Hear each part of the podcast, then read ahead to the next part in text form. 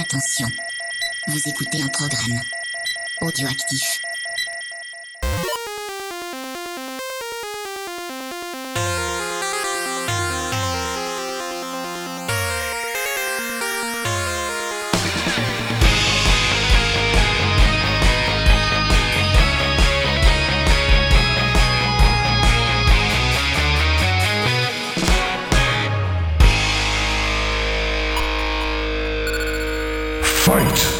Camarades Bourinas et Bourinos, bonjour et bienvenue pour ce nouvel épisode de Screenplay. Et oui déjà, hein, ça n'a jamais été aussi rapide entre deux épisodes, mais voilà, on avait envie de discuter d'une grosse saga euh, à la fois jeux vidéo et cinéma, parce qu'on en est quand même à quelques films maintenant qui sont sortis en salle. Euh, il y a pas longtemps, vous avez parlé justement du nouveau film Resident Evil avec Jazz. Euh, on n'avait pas trop aimé, voilà, c'était pas, c'était pas foufou. Et on va voir si aujourd'hui, on va avoir des avis un petit peu plus sympathiques sur ces adaptations. Vous le savez, les adaptations en jeux vidéo, c'est pas toujours facile, c'est pas toujours évident à regarder. Et bah, on va voir si là, sur les trois films que nous allons euh, critiquer un petit peu aujourd'hui, on va s'en sortir un petit peu mieux. Je suis aujourd'hui accompagné de Nico pour parler de tout ça. Salut Nico, comment vas-tu? Salut Creeper, c'est bah écoute, ça va très bien.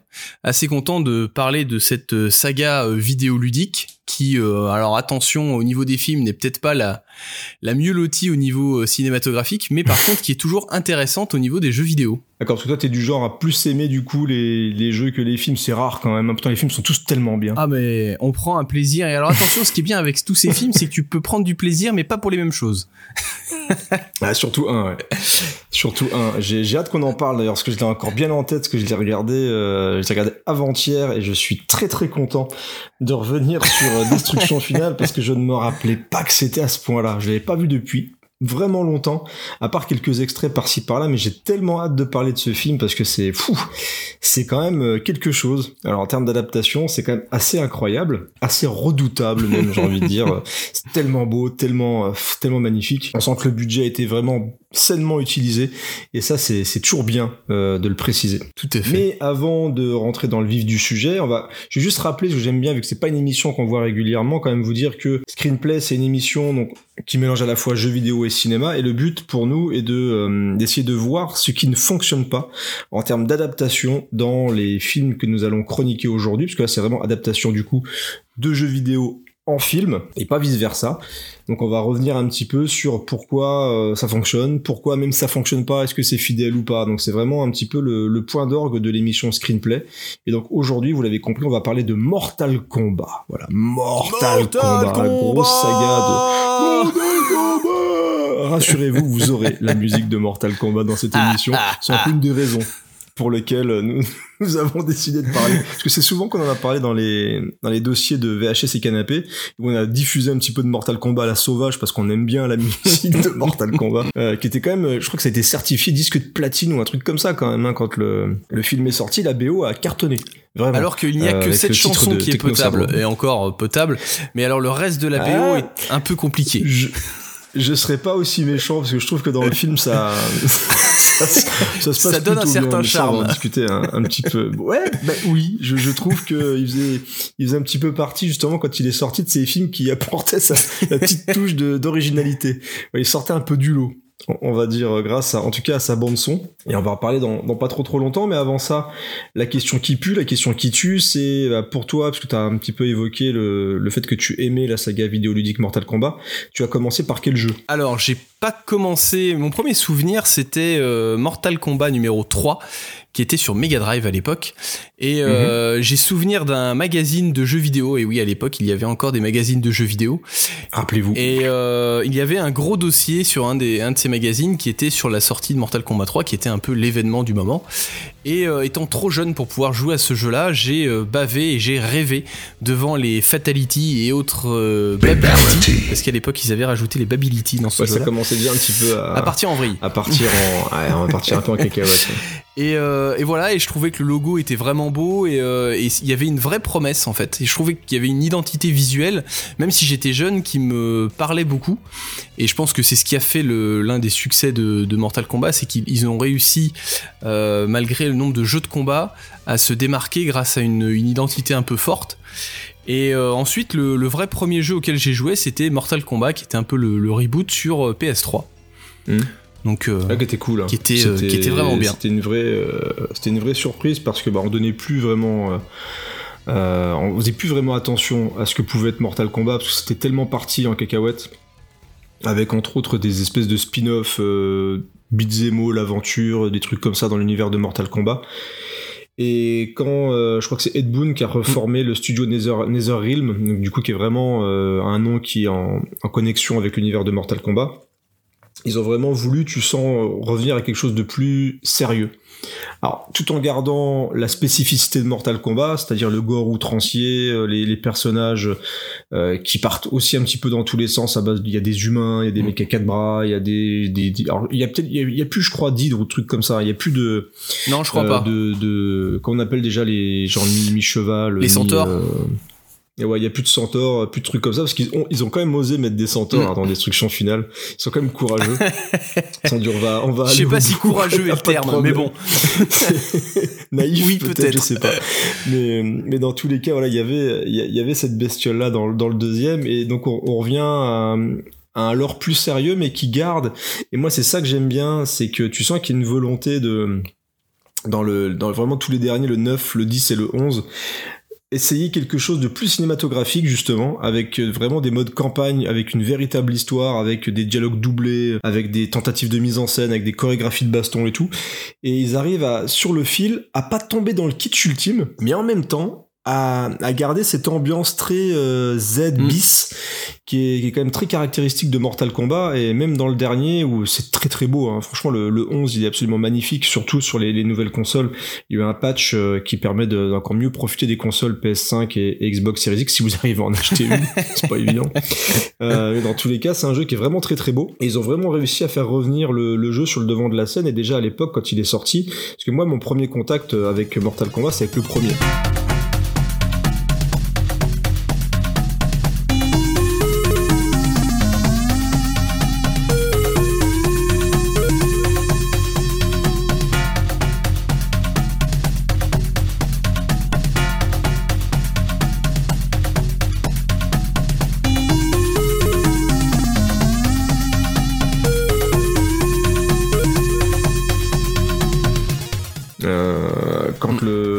moi c'était alors moi c'était le premier mais Super NES donc j'avais pas l'expérience totale tu vois de, de- avec le premier Mortal Kombat. Il y avait pas de sang Ouais. il y avait pas de trucs comme ça.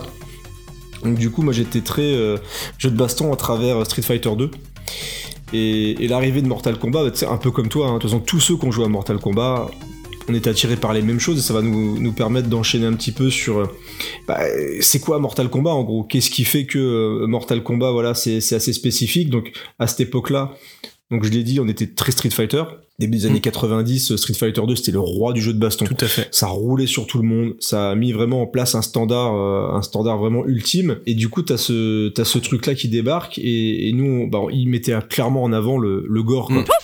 Et justement, toi, tu, t'as commencé avec le 3, mais tu jouais déjà un petit peu avant, t'avais déjà vu des images du 2 ou c'est vraiment avec le 3 Non. quand tu commençais à lire des magazines de, de jeux C'est vidéo vraiment que le- T'as commencé à connaître? C'est vraiment le 3 qui m'a amené dans le dans l'univers de, de Mortal Kombat et, euh, et j'avais pas vu d'image ou euh, ou de ou testé les, les précédents jeux. Euh, alors depuis j'ai revu un petit peu des, des images et euh, mais euh, c'est vrai que le ma, ma vraie porte d'entrée c'était le 3 et qui comme on, on l'a dit commençait aussi un petit peu à partir euh, alors il fallait euh, fallait qu'ils arrivent un peu à se diversifier. Donc donc il y avait toujours les fatalities mais ils avaient rajouté les bability euh, où du Ouais, coup tu transformais ouais. en bébé, t'avais les euh, animality où tu le transformais en animal. Animality, euh, qui ont aussi été adaptés dans On en parlera. Destruction Finale. ouais. Et, euh, et je crois qu'il y en avait un, incroyable, il y en avait un dernier. Alors je, je sais plus le terme, mais qui était euh, que tu faisais faire un truc complètement débile euh, Mm. au personnage. Donc il y en a un qui jouait au bilboquet euh, ou ce genre de truc. Enfin, donc voilà, ça partait un petit peu, euh, un petit peu en vrille, mais euh, toujours, euh, voilà. c- c- C'est bizarre parce que du coup, on a un peu l'impression que ça dénaturait le le côté euh, basique de Mortal Kombat qui était, euh, comme on l'a dit, hein, euh, Mm. du gore, euh, qui était archi violent, et de finir par tu transformes ton adversaire en bébé couche culotte. comme tu l'as dit, on est un peu sur une, on est un peu, on est sur un entre deux. Et bizarrement, ça marche. Ça, ça pourrait être complètement débile et en fait, ils arrivent à te transporter dans un univers et dans une dans, dans une façon de, de jouer. Tu, tu sais que c'est pas que c'est pas réaliste malgré euh, la façon dont est fait le jeu. Euh, Tu Mhm. arrives quand même euh, à, à rentrer dans ce monde-là et c'est vrai que eh ben euh, c'est pas choquant de terminer un, un mec en, le dis- en lui disant bah tu vas faire un- une partie de flipper ou un truc comme ça. Et ce qui était, euh, ce qui était top, enfin, ce qui était top, c'est que je me rappelle pas, parce que maintenant, les, les fatalités ou tous les trucs là, tu, tu les as dans les options du jeu. Euh, je crois que depuis le 9, t'allais dans les options, dans les options de coup de ton personnage, et tu pouvais euh, voir comment faire ta fatalité. Je, je ne crois pas qu'à l'époque, dans le bouquin, parce que moi, à l'époque, on se prêtait les jeux, on avait que les cartouches, parce qu'on avait tendance à acheter les boîtes Mm. et tout, donc euh, on avait que la cartouche. Et je n'arrivais pas, moi, à faire de fatalité. Je n'y arrivais pas. Ça me rendait fou. Et c'est là, où, que, oui, c'est euh, là où arrivaient ouais. les magazines de jeux vidéo, où dans les Mm. magazines de jeux vidéo, ils remettaient toutes les combinaisons pour les fatalités, pour les euh, animalities et compagnie. Mais euh, c'était mortel, quoi. ah, c'était, par contre, c'était compliqué. C'est- que t'avais, Parce que euh, tu- t'avais un, tu joues à Mortal Kombat, tu veux faire ça. exactement. C'est la finalité pure et simple. C'est ça. c'est tout. C'est ça. Et euh, C'est tu, tu veux euh, arriver au moment sauvage où tu vas arracher la colonne vertébrale du personnage, où tu vas le décapiter d'un coup de poing. Enfin voilà, c'est quand le quand au début des années 90, alors ça a fait scandale hein, bien sûr, hein, quand t'avais euh, le- la version, en plus c'était la, la version du coup Mega Drive, la Mm. console des, des bad boys, euh, parce qu'il se, il se voulait vraiment bad boy. euh, un petit coucou à Ron du coup qui était très Sega, parce que euh, Super Nintendo c'était un peu la- un peu les bisounours. Ils ont compris qu'ils avaient fait une connerie, hein, parce que dès le 2, on dirait bon bah finalement le jeu cartonne, euh, voilà la version Mega Drive se vend plus que sur Super Nintendo parce que les gens voulaient justement cette violence là et voulaient euh, avoir ce jeu qui était complètement différent de Street Fighter 2 et on voulait faire des fatalités. Voilà, c'est on voulait du sang, on voulait pas uniquement avoir un mouvement un peu violent où le mec qui tombe par terre, non, on voulait des gerbes de sang parce que c'était du cartoon, hein. c'était des gerbes de sang hallucinantes qui euh, qui éclaboussaient le sol. Il y avait aussi des coups qui étaient assez rigolos, c'est en fonction des niveaux. Si jamais tu faisais un hypercut, le- l'hypercut caractéristique de la saga quand voyait le mec en l'air, il pouvait s'empaler euh, sur euh, sur les pics euh, en, bas des niveaux et tout. Donc il y avait plein de trucs assez rigolos qui se ranchaient véritablement avec les jeux de baston de l'époque. Et pour remettre un petit peu dans le contexte, est-ce que euh, vu qu'on est dans screenplay, on va parler un petit peu de cinéma. Par rapport aux origines de Mortal Kombat, est-ce que tu sais de d'où ça vient justement Mortal Kombat à la base? Et ben à la base, c'est euh, Midway qui voulait adapter Bloodsport. Donc évidemment, euh, c'est un peu euh, un peu difficile. On n'a jamais su euh, d'ailleurs pourquoi ça s'était pas forcément fait, mais euh, on, on va pas non plus s'en plaindre étant donné que ça nous a donné euh, quelque chose d'unique et qui euh, sortait un petit peu euh, avec une patte et quelque chose de différent. Parce que j'ai quand même un peu l'impression que si on était parti sur du Bloodsport, après je peux peut-être totalement me tromper, mais on serait quand même resté sur une façon de faire un petit peu à la Street Fighter avec euh, un jeu de combat un peu plus standard entre guillemets. Euh, j'ai du mal à voir une version de, de Bloodsport euh, ultra violente, ultra trash et ultra gore. Bon, disons qu'on aurait pu avoir des bases, parce que dans Bloodsport, t'as quand même des, il y a quand Il y a même des passages un peu- un peu gore, euh, mais- voilà, où, où on a, ah, moi, j'ai plus le nom du, du méchant en tête dans Bloodsport, quelle honte, euh, Et ben c'est, pareil. c'est, c'est fou. Euh, j'ai un vieux, j'ai un vieux, j'ai un vieux trou, mais bon, dans, euh, mince alors, c'est un truc de fou. Mais bon, le méchant de Bloodsport, quelle honte. Euh, du coup, on voit, enfin, il pète la nuque de plusieurs personnages. euh, il manque de tuer le, le comparse de Jean-Claude Van Damme dans le film. Il pète le tibia de, de- d'un autre personnage. C'est quand même quelqu'un de particulièrement violent. La base voulait, en fait, ils voulaient vraiment faire un film avec Jean, enfin, un jeu avec Jean-Claude Van Damme. Ce qui fait que ils ont même proposé à un moment donné pour que Van Damme apparaisse dans le jeu, mais du coup, C'était on, on a un, un simili. Pardon. Chong Li, c'était lui. Voilà, Chong Li. Chong Li. Voilà, c'est, c'est tout ça pour ça. Je l'avais en tête, mais je voulais pas dire de conneries. C'était joué par Bolo. Chong-Li, et, et, et du coup, on aurait pu retrouver cette ambiance un petit peu euh, comme ça, euh, violente et de, de, de tournoi violent. Donc, du coup, ils ont réussi à détourner le truc parce qu'il semblerait qu'ils avaient quand même bien avancé dedans. Et c'est, j'ai appris ça notamment grâce à TMDJC, hein, qu'on salue aussi s'il écoute, euh, qui est déjà intervenu aussi dans, dans cette émission au travers d'un, d'un, d'un spécial Street Fighter. Ils avaient quand même bien avancé dans le jeu, il semblerait, donc ils ont quand même décidé de faire quelque chose, de partir vers autre chose, de garder cette, euh, ce côté digitalisation de personnages euh, avec justement avec Johnny Cage, un personnage qui ressemble un petit peu à Jean-Claude Van Damme avec le grand écart et tous ces trucs là. Et ce qui fait que ça a donné donc euh, ce, ce jeu-là assez bah, unique à l'époque où il est sorti, même si on avait déjà eu des tentatives de jeu avec euh, des persos digitalisés, Mm. on avait du coup un jeu de baston ultra violent qui se différenciait complètement de Street Fighter. Alors, moins technique aussi. Voilà, tu sens quand même bien que les gens quand ils venaient jouer à Mortal Kombat, c'était pour la violence et pour le côté euh, un peu badass. Et je sais pas si, bah du coup t'as peut-être pas vu, mais je sais qu'il y a eu pas mal de, enfin t'as eu pas mal de moments où ça revient des fois sur Twitter, les affiches de la version arcade où tu vois la bande d'arcade qui te chope par le, par le callback comme ça et qui veut te casser la gueule. Je crois que c'est Keno qui te chope avec Raiden aussi qui te manque de, de te mettre un petit coup de poing. Et tu vois que vraiment là, même la communication était violente autour de Mortal Kombat et il fallait que tu joues à Mortal Kombat. T'avais envie de cette violence-là dans Mortal Kombat. Et, et même à l'époque Capcom, et c'est aussi TMDJC qui raconte ça, Capcom, quand au début ils ignoraient parce que c'est les Japonais, euh, ils s'en foutent un petit peu de ce qui se passe ailleurs. Mais au moment où euh, il y a quand même le phénomène Mortal Kombat a commencé à s'amplifier, mais ils se sont dit ah merde, c'est quoi ce, c'est quoi ce Mortal Kombat au point bah, où on verra qu'il y aura quand même l'adaptation de Street Fighter le film qui ressemblera à, à un Mortal Kombat du coup sur console, euh, un, un jeu de triste mémoire, même s'il semblerait que la version arcade soit meilleure Mm. que la version console, mais dans tous les cas, c'est un petit peu le serpent qui se mord la queue quoi.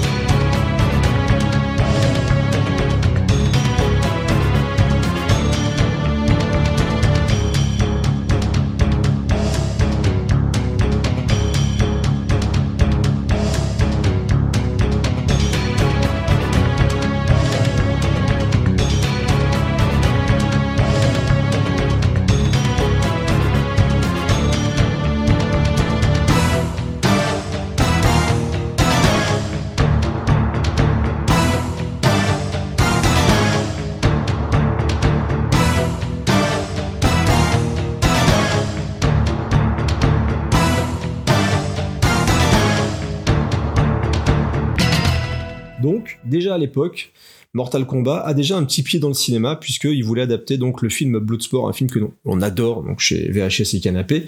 Mais donc Mortal Kombat est lancé, on a un petit peu déjà donné les caractéristiques qui font un jeu Mortal Kombat. Donc on a parlé de, de la violence, on a parlé du fun, on a parlé des fatalités. Et c'est vrai qu'on peut aussi évoquer, alors je si t'as envie de dire deux trois mots là-dessus, même si c'est très très léger, justement sur le, les persos digitalisés.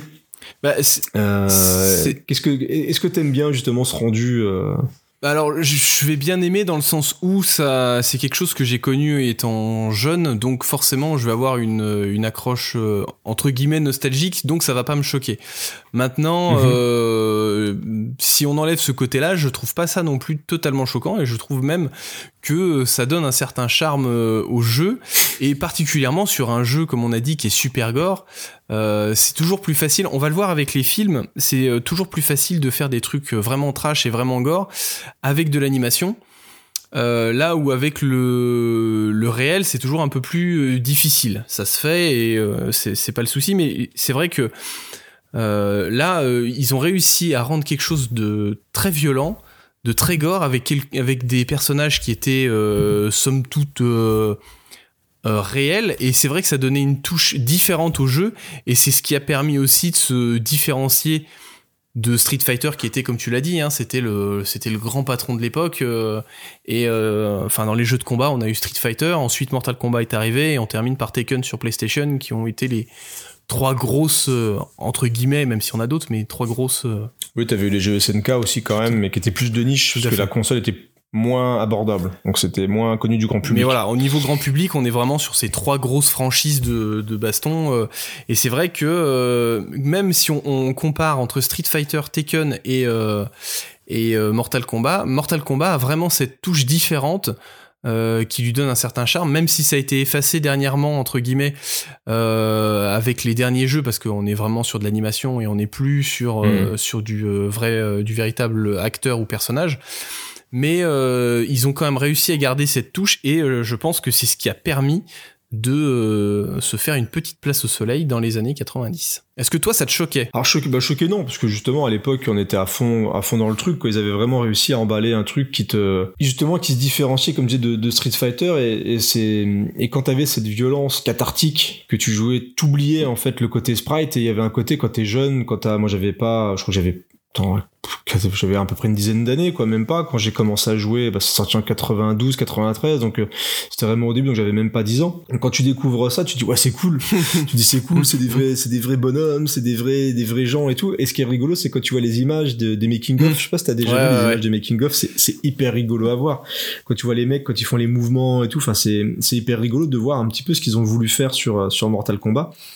Et ce qui est amusant aussi, c'est que bah forcément au fur et à mesure où les technologies évoluent, moi j'avais beaucoup joué au Mortal Kombat Trilogy sur PlayStation, donc avec les, les graphismes étaient un petit peu améliorés quand même, donc t'avais du coup ces digitalisations étaient un petit peu plus poussées et tout.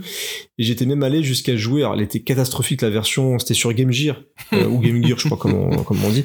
Et du coup t'avais les sprites étaient hyper sombres, c'était Mm. pas, tu vois, c'était pas fou. Même sur Master System ils l'ont fait. Sur Master System, quand le jeu est sorti sur Master System, je l'ai d'ailleurs sur sur Master System. Et ouais c'est c'est super chum quoi. c'est vraiment pas beau. Donc ça peut vieillir un petit peu, mais effectivement, il y a cette direction artistique, appelons ça comme ça, qui fait que avec les costumes, euh, les trucs de ninja, tout le bordel, parce que là on, on voit maintenant des, des scorpions avec des armures de ouf et tout, mais à l'époque c'était des ninjas avec des toiles, euh, voilà, avec le truc qui cache et puis un, un, un pyjama de ninja entre guillemets. Donc c'était vraiment pas du tout euh, ce que ce qu'on peut ce qu'on pouvait voir maintenant. Donc il y a vraiment un, un côté kitsch que je trouve assez même, euh, comme tu dis, qui, qui permet d'avoir au jeu de garder son charme encore maintenant avec ce gameplay très 2D Mm. avec des coups spéciaux, etc. Parce qu'il y a des coups spéciaux, hein, on l'a pas dit, mais euh, c'est quand même un jeu aussi avec des coups spéciaux, des boules de feu, des trucs, euh, des trucs comme Bah, ça. et puis rien que les fatalities, euh, les fatalities sont différentes pour chaque, les combinaisons sont Mm, différentes exactement. pour chaque personnage. Et moi j'avais souvenir euh, que pour les fatalities, tu avais euh, entre 5 et 10 secondes pour faire ta ta manip. Ouais. Et euh, ce qui était extrêmement compliqué. Et, Bah, t'as le, quand- bah, le mec qui est KO, qui bouge un peu comme ça, ça. et soit tu faisais sans faire exprès un petit coup, hop, le mec il tombe par terre. soit tu faisais même et rien et il tombait tout seul. distance. Et, euh, Ouais, et au bout d'un moment il tombe. Du coup, le, la, la- le- enfin, je, je me souviens de la première fois où j'ai réussi un fatality. Euh, ça a été Ah, fou. c'est dingue c'est complètement Ah oui. dingue parce que moi j'en avais pris mais alors euh, des, des- des dizaines et des dizaines et, euh, et la première fois où tu réussis euh, réellement euh, un fatality euh, alors déjà j'avais eu du mal à croire que j'avais réussi parce que c'est tellement compliqué que C'est moi, c'est moi c'est moi. j'ai réussi c'est bon et euh, et c'est toujours c'est toujours une vraie satisfaction Euh, enfin voilà c'est clair. toujours très appréciable voilà, dans ce, dans ce genre de jeu. Ah bah, à chaque fois que tu arrives en place une, c'est que la première fatality, c'est beau Mm. quand même. Ça me rappelle, c'est un peu comme la première boule de feu que tu arrives à faire dans Street Fighter. Tu me ça y est, je maîtrise, c'est la classe quoi. Je me rappellerai toujours de ma première boule de feu dans Street Fighter, c'était ouf. J'arrêtais pas de demander à, à mon pote qui voulait pas me dire comment on faisait les boules de feu. Mais comment tu Ah, fais mais c'est comme Comment ça. tu fais? Mais oui, t'as envie de jouer bordel quoi. T'as envie de maîtriser les trucs. T'as l'impression de pas maîtriser ton jeu et le fait de pas réussir à faire de fatalité, moi ça me rendait Mm. fou. Je voyais les images, tout le monde en parlait. Je voulais faire les fatalités. C'était euh, c'était frustrant de pas pouvoir faire de fatalité sur euh, sur Mortal Kombat. Maintenant, tu peux les, tu t'en fais à foison. Mm. Elles sont même ultra violentes les dernières. Il y a même des moments que j'ai beaucoup joué à l'époque du 10, euh, plus qu'au 11 où j'ai malheureusement pas eu assez de temps pour vraiment jouer plus que ça. Mais hum, T'as en plus des fatalités, t'as des espèces de coups, euh, c'est les X-rays, je crois qu'ils appellent ça les Ouais, ça. Euh, où tu vois le squelette et tout, et donc il faut avoir une certaine barre qui est remplie, et tu peux du coup déclencher ce truc-là. Donc soit tu peux le contrer si t'es l'ennemi, tu peux le contrer, du coup ça te nique le truc. Et quand t'arrives à le placer, t'as une animation hyper violente. euh, alors je sais pas, genre Scorpion va t'envoyer les pics dans les yeux, puis là tu vas avoir le squelette qui va se dessiner. Tu vas aller voir, il va te balancer par terre. T'as le truc qui va te rentrer dans le crâne encore plus. Et au bout d'un moment, il y avait un perso que j'aimais beaucoup jouer, et au bout d'un moment je tournais la tête parce que ça comment je dis, ouais, c'est ultra gore quoi. Parce que et à force de le voir, de le revoir, de le revoir, de le revoir, j'en pouvais plus de voir ces, ces crânes se faire exploser la gueule dans tous les sens. Enfin, c'est d'une violence absolue. Et avec le 11, donc, comme je le disais, poussé. Qui est encore plus beau quoi techniquement il défonce enfin les fatalités elles sont ultra trash Mm. c'est devenu ultra C'est gore quoi. exactement ça. mais ils ont une inventivité les mecs je sais même pas où ils vont euh, ils doivent être fous C'est des psychopathes, tous tout simplement. Ah, mais ils sont, c'est un peu comme les, les mecs qui font les pièges de saut. Tu C'est dis, il y a quand même des mecs qui devaient être assis autour d'une table et dire, voilà, comment on va le faire crever Et celui-là? c'est quoi le truc le plus pervers qu'on puisse faire? Ok, c'est bien ça. c'est, c'est exactement ça. Et, et plus tu vas avoir un perso qui est euh, désigné comme quelqu'un de violent, plus tu vas avoir une fatalité, mais ultra gorasse, dégueulasse. euh, à base de démembrement, à base de colonne vertébrale arrachée, en gros plan, des yeux exorbités, des, enfin tout, ils font tout. Mais euh, mais il y a un côté ouais jouissif qui fonctionne toujours autant maintenant. Même, euh, même jusqu'au Et 11, puis, quoi. un point important, comme dans tous les jeux de combat, vu que toutes les combinaisons sont différentes pour chaque, euh, pour chaque personnage, et ben évidemment, tu vas toujours jouer avec le même personnage parce que tu veux maîtriser à Mm. mort le, le personnage et euh, tu te dis bah voilà euh, c'est euh, c'est celui-là parce que alors très souvent au début tu commences par le look, tu le, tu le choisis au look. Ouais. Euh, et ensuite, bah, une fois que tu l'as choisi, euh, tu te dis, ben, tant que je maîtrise pas la fatalité ou que je maîtrise pas ses coups spéciaux ou que je, Mm. que je le maîtrise pas, euh, je, je continue de jouer. Et même moi, ce qui m'avait surpris, alors je sais que j'aimais bien les, les ninjas, tout ce qui est Scorpion, Sub-Zero, c'était des persos que j'aimais Mhm. bien. Et, et même ce que, ce que je trouvais dingue dans ce, dans ce jeu, c'est que donc au bout d'un moment, je commençais à plutôt bien maîtriser les, les personnages. Et euh, arrivent les moments où tu es censé les combattre euh, pendant le tournoi. Et là, tu les vois faire des actions que toi, tu n'as jamais fait. Et tu te dis, mais non, c'est pas possible. Comment que...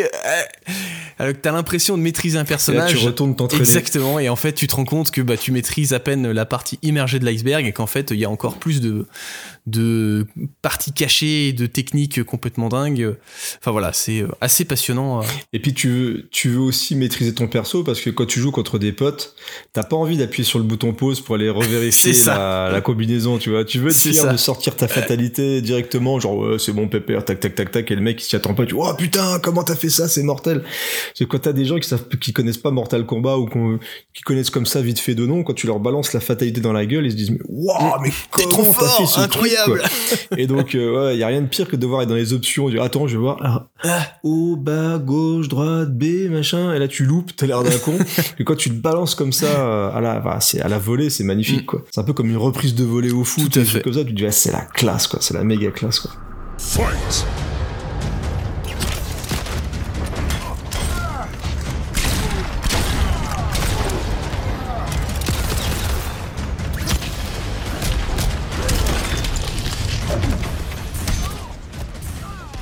Avant de d'enchaîner doucement sur euh, le côté plus cinéma, je voulais aussi euh, un petit peu, euh, on, a commencé à, indiquer que le, les jeux étant de plus en plus beaux, on avait vraiment une frontière avec le cinéma qui se faisait, qui se limitait même de plus en plus, parce que t'avais beaucoup plus de cinématiques, t'avais beaucoup plus de plans, et, tu vois qu'il y a une motivation de raconter une véritable histoire. Mais là où les, les films et les jeux se sont rejoints aussi, c'est, alors je crois que c'est cette année ou l'année dernière, je ne sais plus, euh, ils ont mis les personnages du premier film, donc euh, il y a Christophe Lambert, il y a euh, celui qui joue Johnny Cage, là j'ai plus le nom, il est écrit un petit peu plus loin, mais j'ai plus le nom. Euh, il y a aussi Sonia Blade, je crois qu'ils ont intégré le casting du jeu. Donc tu peux prendre le skin de ces persos-là, Shansung aussi.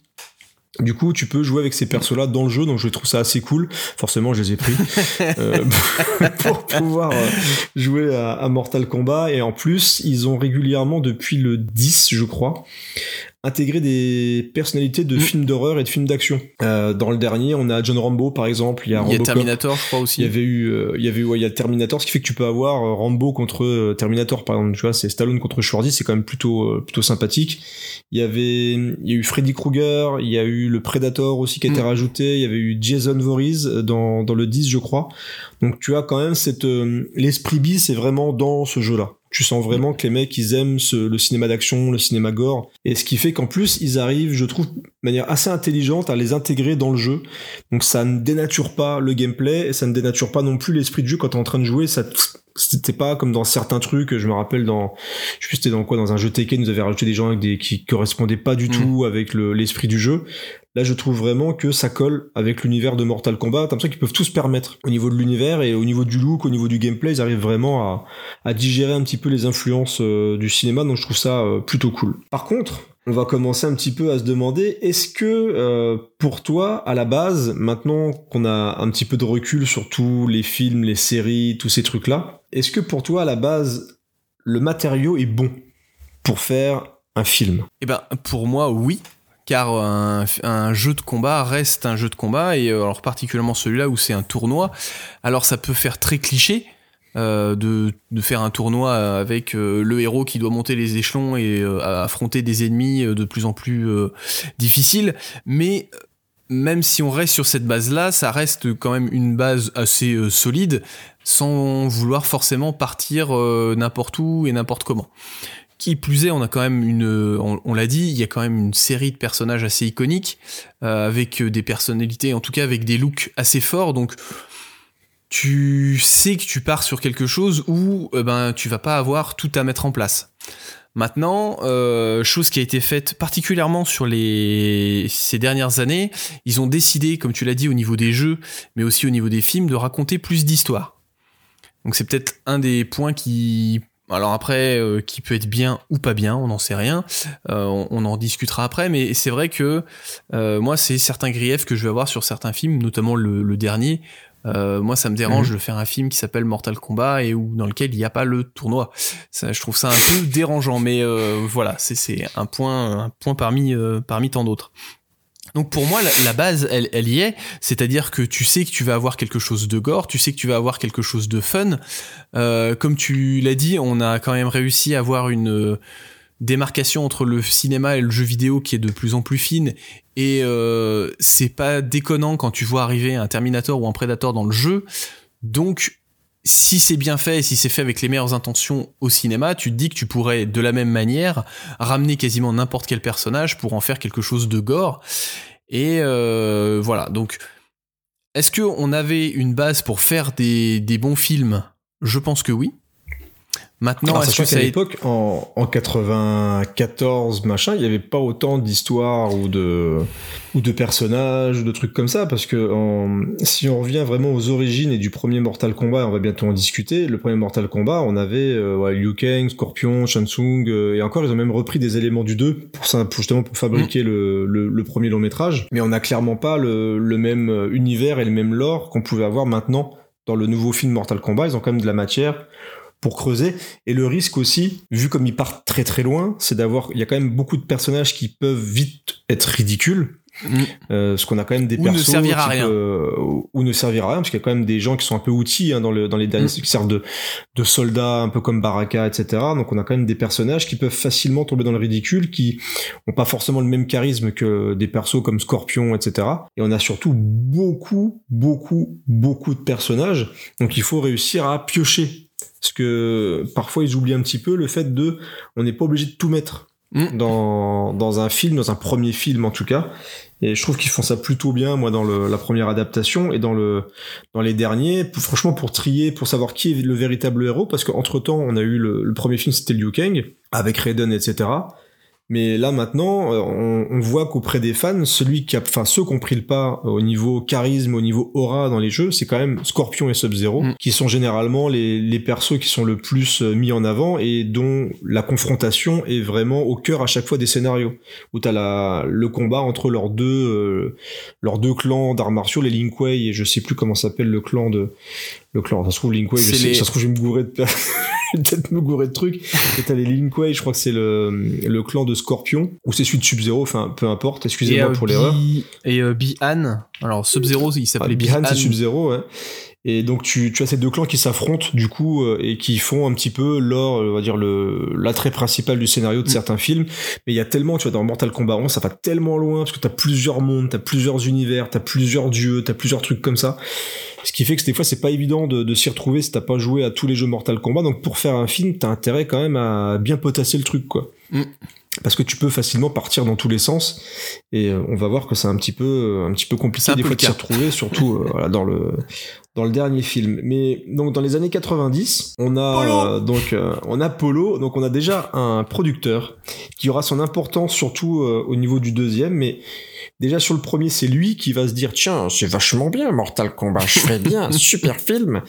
Il s'appelle Laurence Casanov et un jour où il se rend chez Midway euh, il dit tiens Mortal Kombat c'est quand même super génial et j'aimerais trop faire un film avec cet univers ça a l'air cool. Et les gens de chez Midway disent ouais bof les adaptations généralement de, de, jeux vidéo c'est quand même pas la fête euh, on n'est pas super foufou. Et le mec il va quand même réussir à négocier les droits de, de Mortal Kombat. Et voilà on a les droits et il va voir le film Shopping de notre ami Polo, qui est un film que j'ai vu il y, a, il y a pas si longtemps que ça. Et il s'est dit, tiens, le mec avec pas beaucoup de pognon, il arrive à faire un film assez solide avec des mm. scènes d'action assez carrées, ce qui est vrai, hein, parce que le, le film Shopping c'était son premier film et je trouve que techniquement le mec il prouve qui peut tenir un budget et faire quand même quelque chose d'assez sympathique. Et il lui dit écoute Paul, euh, viens faire Mortal Kombat, euh, c'est pas mal. J'aimerais vraiment que tu fasses euh, que tu fasses l'adaptation de ce jeu riche en scénario.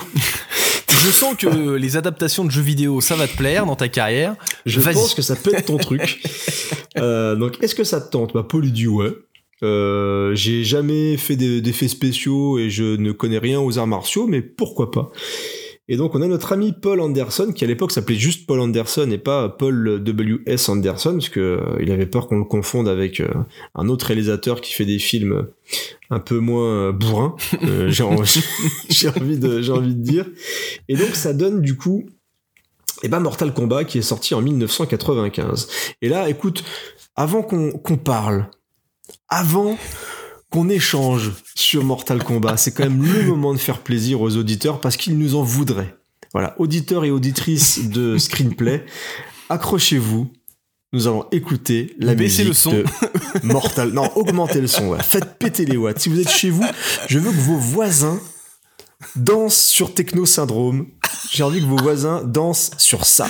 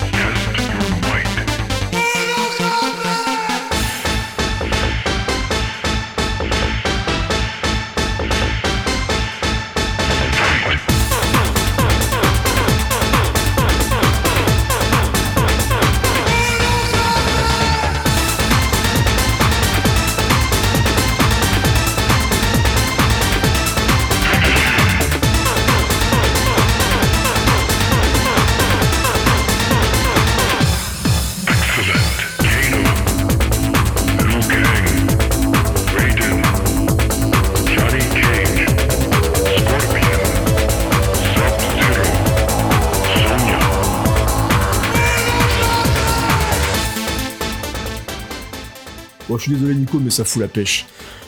J'ai déjà je suis- raconté. Je suis d'accord. Je suis d'accord. mais j'ai déjà raconté l'anecdote. Mais quand on avait prêté la VHS de Mortal Kombat et que j'ai vu le générique, je te jure que tout le long où on m'a prêté la, la- la VHS, je me remettais le générique en boucle à fond chez moi et je sautais partout. quoi. J'étais comme un dingue euh, en, en écoutant la musique de Mortal Kombat, alors qu'en plus à l'époque j'en avais un petit peu rien à foutre de la techno, de ce que tu veux. Mais c'est, je trouve que ça. te- Il y a une certaine, y a de l'énergie en plus. Non, ça me rend ouais. content, moi. Ça me rend joyeux. Je suis d'accord. Je suis d'accord. Et Ça vraiment après, c'est vraiment le reste de la BO où j'ai un peu plus de mal, où je la trouve un peu. Voilà, c'est Eurodance 90. euh, Ouais, mais écoute, dans. Alors, le, le pire, c'est que c'est encore plus flagrant dans le 2. Ah oui, non mais le 2, c'est une cata. Écoute, je crois même qu'il y a du Prodigy dans le 2. Je crois qu'à un moment, ils ont Oui. piqué un. il y a- Hmm. Je crois qu'il y a un son de Prodigy à un moment qui arrive en plein milieu d'une baston. Euh, en plus, c'est mixé n'importe comment. Je crois que c'est celle-là. Euh, et- écoute, t'as même des moments où la musique, genre, elle s'arrête, puis ils reprennent sur une autre musique techno. T'as l'impression d'écouter la plus grande discothèque du monde, volume 2, euh, qui est sortie dans, C'est ça. dans les années 90 et les mecs ils t'enchaînent des musiques de, de dance techno les unes après les autres pendant les bastons et t'as des moments où les, les musiques qui ont été composées euh, pour le premier des fois reviennent pour des fois des atmosphères des trucs comme ça mais très honnêtement je, je ne suis pas d'accord avec toi je trouve que la musique, euh, on attaque déjà par la musique, mais t'as raison, c'est important parce que comme j'ai dit tout à l'heure, elle a cartonné euh, en, en plus en- dans les ventes de disques. C'est que la musique, elle est. Moi, je, je trouve que dans les bastons, euh, moi, je trouve que ça passe bien. Et notamment, euh, en plus, je crois que dans la- le combat contre Scorpion, c'est du gros hard rock, hein, c'est des grosses guitares. euh, c'est, je trouve que ça pète. celle-là, c'est pas la plus choquante. euh, non, bah, la musique avec Reptile aussi, Mm. je trouve, je trouve qu'elle passe bien aussi. Donc moi, je trouve que ce mélange, ouais, électro. il y a pas de symphonie. Hein, Mortal On Kombat. est, on est loin du John Williams là. hein. Voilà, c'est. J'allais faire la même comparaison. Il n'y a pas John Williams de- derrière de. Je crois que c'est George, George S. Clinton qui fait la qui fait la musique. Euh, on t'aime beaucoup, on t'embrasse. Enfin surtout moi, hein, tu l'as compris. Euh, George. Mais ouais, moi je, je, je trouve que le, elle donne un ton véritablement unique du coup à, à Mortal Kombat. Par exemple, la musique de Street Fighter, on s'en rappelle pas. Hein. Je suis d'accord. Non, mais après, tu peux dater ton film. Au moins, tu, tu peux être Ah oui. sûr que ton film, il date des années 90. On est purement dans le la musique qui était euh, diffusée à cette époque-là. Et euh, si je dis ça, c'est parce que du coup, j'ai réécouté en séparé la, la BO qui est dispo Oui, faut sur pas faire ça, malheureux. J'ai Mais c'est quoi ça cette drôle d'idée sur- sur Apple Music et, euh, et je dois avouer que euh, ah là, si on enlève le, le thème principal qui soyons francs moi aussi je trouve déchire et euh, voilà il y a, y, a, y a vraiment aucune euh, il y a, y, a, y, a, il y a pas pas de raison de dire le contraire. Non, non il y a aucune honte à, à, pas l'assumer. euh, mais voilà, après, c'était plus le. Autant je suis d'accord avec toi que les titres rock et un peu bourrin passent très bien, mais j'ai j'ai un peu plus de mal avec les côtés un petit peu électro euh, qui, des fois, euh, les passent pas forcément. Et euh, comme tu l'as dit, ça passe encore moins dans le 2. Ça m'a encore plus sauté euh, Ah, aux le oreilles euh, Oh, dans le 2. le- Oh, la voilà. bouillie, mais c'est une bouillie, mais de toute façon, on en reviendra et il y a une explication super logique sur pourquoi c'est n'importe quoi dans le 2. C'est magique. Mais même l'explication est magique pour le, le pourquoi c'est le bordel dans le 2. Je trouve ça incroyable. Mais on, on va en discuter un petit peu après. Mais avant ça, donc on l'a dit, notre ami Paul, il débarque sur, euh, sur Mortal Kombat, il potasse à fond, c'est-à-dire qu'il prend des bouquins, il révise sur comment faire des chorégraphies de, de baston, comment faire des effets spéciaux et tout, donc vraiment il s'investit à fond dans le, tournage de Mortal Kombat. Et ce qui, est fou quand il pense, c'est que donc on est sur un, un film basé sur le phénomène du jeu donc qui cartonne, le 2 va bientôt débarquer. Donc il s'inspire justement un petit peu de, de- parce qu'il y a des persos qui sont uniquement dans le 2 qui sont pas du tout dans le Mm. premier. Donc on, on a des éléments comme ça, ce qui fait presque une preview. Alors je sais plus si le jeu, le jeu était sorti entre temps, mais on a plein de nouveaux personnages, on a plein de trucs comme ça. Et on a un film qui marche très très bien. C'est-à-dire que là, on va parler après un petit peu de, de ce que de ce qu'on pense du film, mais on est sur un budget de 20 millions de, de dollars et on est sur un film qui en rapporte 122 millions dans le monde, ce qui est beaucoup sur un, un petit projet comme ça où, euh, où on n'aurait pas forcément misé un copec dessus. On est sur un film qui rapporte beaucoup de pognon et qui bah, propulse la carrière de euh, Paul Anderson quand même mine de rien. Exactement. Et puis, euh, alors après, on va pouvoir débattre sur est-ce que c'est une bonne adaptation de Mortal Kombat euh, ou est-ce que euh, il y a quelques euh, petits euh, détails qui sont un peu différents. Moi, par exemple, euh, alors j'apprécie beaucoup le film. Je vais le dire directement. Moi, je c'est euh, là de, de tous les films que j'ai vus, euh, c'est c'est l'un de, c'est peut-être celui que je vais préférer. Euh, même si j'ai beaucoup d'affection pour les deux animés euh, qui sont sortis dernièrement, mais Mhm. euh, mais je, je prends vraiment beaucoup de plaisir devant devant ce film qui euh, arrive à jongler entre les effets pratiques et euh, les effets euh, CGI et euh, qui ne va pas abuser des CGI et c'est très important parce que ça vieillit Mm. très bien. Alors, sauf sauf Reptile.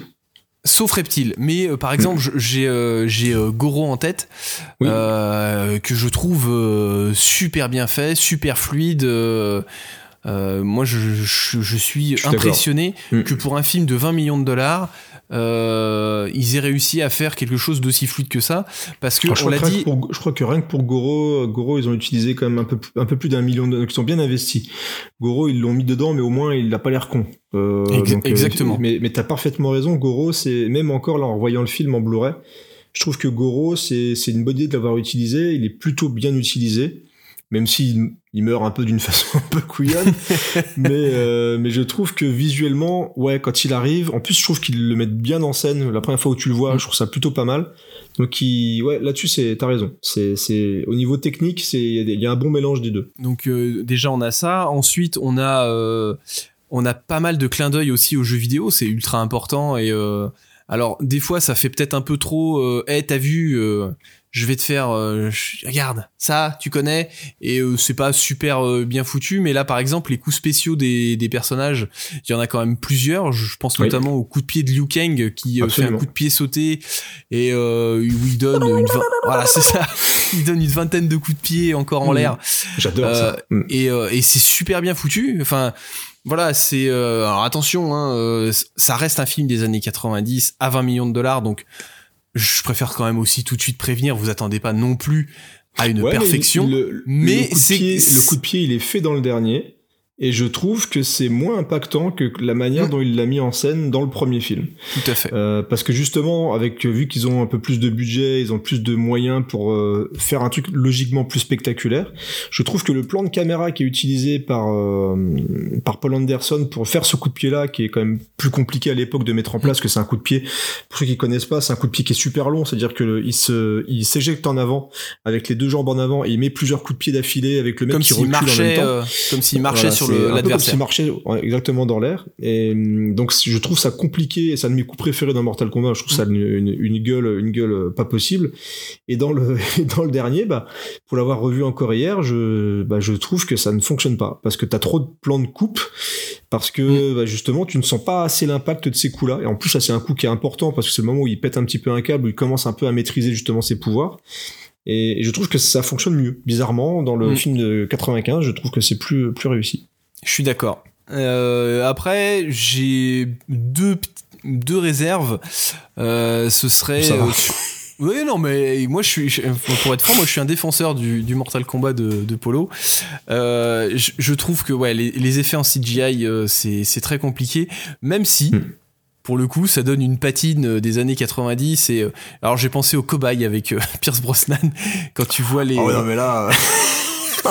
Pour- et pas- pourquoi pas le Cowboy 2 aussi dans le. Non mais euh, quand euh, quand tu euh, bah on parlait de reptile et c'est vrai que le reptile fait en, en image de synthèse c'est vraiment pas très joli et ensuite moi il manque une seule chose euh, vraiment pour que ce soit l'adaptation ultime d'un Mortal Kombat c'est un peu plus de gore et un peu plus de sang euh, Même si je- ils arrivent à le détourner, je trouve parfois de manière assez intelligente. Je suis d'accord, mais un truc tout bête, euh, la plupart des mises à mort sont faites en hors champ. Et c'est quelque chose, moi, qui m'a choqué parce que, comme on l'a dit, quand on jouait à Mortal Kombat, c'était pour voir de la violence, c'était pour voir du gore, et c'était pour voir des fatalities, euh, des mecs qui se faisaient démembrer. Et par exemple, euh, je crois que c'est l'un des premiers combats de Sonia. elle fait sa mise à mort par étranglement et euh, en, en brisant le cou d'ailleurs. Et euh, c'est quelque chose qui est fait en hors champ. Et je m'étais dit, ah, c'est quand même dommage de faire un film Mortal Kombat et de pas montrer quelque chose d'un peu plus violent. Et c'est bien parce que ça a un peu joué avec mes attentes parce que le gore arrive un petit peu, alors c'est pas forcément gore, mais le- la violence arrive un peu plus euh, par la suite. Et, et du coup, par exemple, le combat de c'était Scorpion, si je dis pas de bêtises, euh, est un peu plus violent et euh, avec euh, des effets spéciaux. Alors pour le coup, qui fonctionnent bien. Moi, j'aime bien les transformations. Non mais en- dis-le, le combat est génial. mais je suis tout à fait je d'accord. le, je le trouve excellent moi. C'est ça fait et en plus alors là j'ai j'ai pas eu le temps de de revérifier mes sources. Mais je crois que il y a des scènes qui ont été rajoutées de combat. Parce que dans le premier montage, euh, et d'ailleurs tu le ressens un petit peu parce que c'est pas forcément intégré de manière très subtile. C'est-à-dire que tu as des combats, alors, pour celui de Reptile, je suis pas sûr, mais celui de, de, de Johnny Cage contre Scorpion, je crois qu'il était pas dans le montage d'origine et ils l'ont retourné par la suite. Alors ce qui est très étonnant, et donc ça se trouve je dis une connerie, Mm. parce que je trouve que c'est le plus abouti. Je trouve que c'est le plus impressionnant avec celui de Reptile justement, et c'est celui qui justement euh, colle le plus avec l'univers de Mortal Kombat.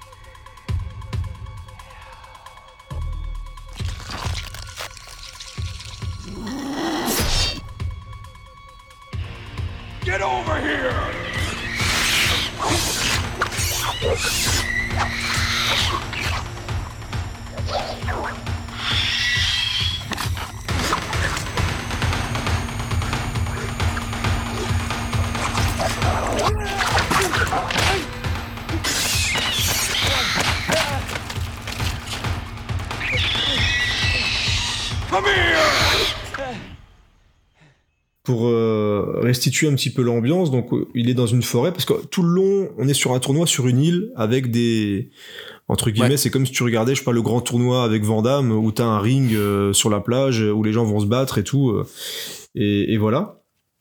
Et d'un seul coup, donc là, on a Johnny Cage qui marche Et- dans la forêt. Et on a Scorpion qui débarque d'un coup avec une musique justement beaucoup plus rock avec des grosses guitares et Mm. tout, avec le viens par ici parce que moi je regarde en moi c'est un truc de gosse donc je regarde le film en, en, Ah, c'est de la VF. en VF. Mais du coup, tu vois, le viens par ici, donc du coup, ça fait le come here en, en VO. Et ben, il est bien utilisé parce que c'est logique. Là, il est loin, donc il le Mm. fait venir et tout. Encore. Dans certains films, euh, non mais, mon dieu, quoi, la façon dont ils ont intégré les finishim, les machins, dans le dernier, c'est une tannée, quoi. Ah bah c'est le- c'est vraiment histoire de c'est Oh. vraiment histoire de dire euh, eh ben, alors, je parlais des Ah clins ouais. d'œil et, et des coups de coude et je trouve que dans le dernier c'est Ah, exactement dernier, ça c'est-à-dire qu'on va te foutre hallucinant, quoi. on va te faire des euh, finishim et euh, flawless victory en, en permanence juste pour Et te en plus, faire sur des de la t'as vu dire, sur de la VF, Ouais. le mec, d'un seul coup, il, là, il fait un truc, oh, Flawless Victory ou Fatality pour euh, Keno. Enfin, le truc qui ne passe pas du tout, c'est pas possible. Mm. Et donc, le, le combat, donc, d'un seul coup, parce qu'il a la, la capacité de se téléporter euh, Scorpion, donc, il l'attire dans le, dans le monde, euh, dans le Outer World. Et donc, on arrive dans un niveau, euh, donc, du coup, on parle vraiment de niveau, avec des squelettes partout, avec euh, des, des toiles d'araignée dans tous les sens, des espèces de gros échafaudages, avec une couleur, une photo qui change complètement, qui est très jaune, qui est très chaude et tout. Et on a des plans où ils sont vraiment face à face sur le côté comme dans Mortal Kombat. Et on a une musique qui s'emballe et commence à se foutre sur la gueule dans tous les sens Euh, on, on a euh, d'ailleurs je pense que Spielberg a voulu rendre hommage au, au moment où il fait de la de la, de la comment dire de la barre parallèle dans euh, le monde perdu je pense que c'est un hommage clairement à Mortal Kombat Mm. quand la, la jeune fille fait de la barre parallèle pour tuer les raptors bah lui il le fait pour euh, savater du coup Scorpion et donc à la fin, comme tu dis, on a Scorpion qui commence à être en mauvaise posture et on a Johnny Cage qui prend un bouclier. Euh, euh, Scorpion vient d'enlever son masque pour pouvoir le brûler. Euh, Donc là, on voit son crâne comme vraiment une fatalité justement dans Mm. le jeu où il va cracher du feu. Et là, donc avec le bouclier, il l'éventre. Donc on a à la place d'avoir du sang, bah on a de la lave qui coule. Et donc Mm. je parlais de la manière dont il a de détourner la violence. Et donc là, il y a ça qui coule et puis il lui fend le crâne aussi. Là, tu le vois vraiment, il lui fend le crâne. T'as un Mm. morceau de crâne qui tombe tout à fait et il explose et à la fin bah, il balance sa carte euh, sa carte euh, d'autographe par terre c'est un, Great, aussi un truc euh, qu'on ouais. voit dans, dans le jeu Mm. donc c'est clairement pour moi le combat qui est le plus euh, fidèle à ce que doit être justement le une adaptation de Mortal Kombat et ça reste un de mes Mais combats c'est ce qui m'a préférés, déçu. c'est top Moi, ce qui m'a déçu, c'est que du coup, euh, euh, quand j'ai vu ce combat-là, j'ai limite compris en me disant ah, ils ont fait un, ils ont fait du hors champ au début. Là, ils ont commencé à faire du Mm. gore et je me suis dit, il y a une sorte de montage Ça va dans le- l'excès au niveau du Mm. gore et je me suis dit, au final, ça va être, euh, ça va être la foire à n'importe quoi et euh, ça va s'étriper de tous les côtés. Et c'est là où je suis un peu déçu du combat de fin que je, que je trouve euh, plutôt bien parce que, j'ai- alors, point important, j'adore les décors. oui, oui, Je trouve qu'il y a une vraie Mm, personnalité au niveau des décors. Et, euh, j'étais un peu déçu de me dire, euh, voilà, on part pas aussi loin qu'on aurait pu partir sur euh, sur euh, ce genre de, licence. Après, ça reste quand même un film à 20 millions de dollars euh, sur une licence qui était pas forcément la plus connue, donc. Euh, C'est pas fort, euh, et surtout à cette époque-là, les films interdits au moins de 16 ans, euh, c'était pas Ouais, non plus bah, ils ont visé le PG-13, hein, donc ils voulaient vraiment que les. C'est ça. Parce qu'autant à l'époque, t'arrivais à, à rouler tes parents pour avoir un jeu violent parce qu'ils n'y connaissent strictement rien. Ils, ils connaissaient pas du tout Mortal Kombat. Euh, T'avais peut-être des fois les infos quand on parle à la télé, mais genre vite fait, euh, dire quand tu vois encore des parents qui pourtant de notre génération ont connu les jeux vidéo violents, qui continuent d'acheter GTA des enfants de 7 ans, euh, voilà. Donc à, Mm. à l'époque, tu prenais Mortal Kombat, personne voyait que c'était même- peut-être même pas le logo. Je crois que c'est à partir de ce jeu-là peut-être qu'il y avait le commencé à y avoir une interdiction sur les boîtes de jeux. Je suis même plus sûr. Mm. Mais dans tous les cas, euh, à l'époque, tu prenais un jeu Mortal Kombat, voilà, pour la violence, et tes parents le savaient pas, quoi. Donc euh, ils se retrouvaient des fois devant le fait accompli en voyant du sang partout, mais euh, dire c'est clair. Mais par contre au cinéma, t'avais une certification qui faisait que tu pouvais pas Mm. aller voir n'importe quoi. Donc euh, le, si tu voulais ratisser entre guillemets assez large, il fallait toucher les gosses parce que c'était les gosses qui jouaient à Mortal Kombat. Et puis t'avais euh, t'avais aussi le filtre du euh, de la personne qui vendait les tickets Mm. aussi qui forcément euh, autant un jeu vidéo tu pouvais toujours demander à un pote ou à quelqu'un d'un peu plus vieux de l'acheter ou de le récupérer à Ouais. droite à gauche autant aller voir un film au cinéma si t'avais pas l'âge euh, bon à part euh, resquiller et rentrer par la, la sortie de secours c'était un petit peu un petit peu difficile donc c'est vrai que c'est voilà, c'est une petite déception, mais en même temps, ça gâche pas le plaisir du film. Euh, bien au contraire, moi, je trouve qu'il est, euh, même encore maintenant, euh, je trouve qu'il il tient Ah ouais, vraiment la hein. route. Ouais. Tu, tu prends, Mm. tu prends vraiment du, du plaisir. Euh, soyons francs, on n'en a pas encore parlé, mais Christophe Lambert. Qu'est-ce que c'est cool Franchement, on, on en parle depuis le début et, et- et Christophe Lambert dans ce film-là, c'est exactement tout ce qu'on vient de dire sur Mortal Kombat. C'est-à-dire qu'on est sur un fil entre le ça peut être totalement ridicule et le ça fonctionne. Et alors bon bah pour le coup moi je trouve que ça fonctionne, mais euh, c'est vrai que euh, bon ça, ça peut vite faire un peu un peu couillon euh, Raiden qui passe son temps à faire des Bah, puis il est là, c'est un peu le mentor, donc il se bat jamais.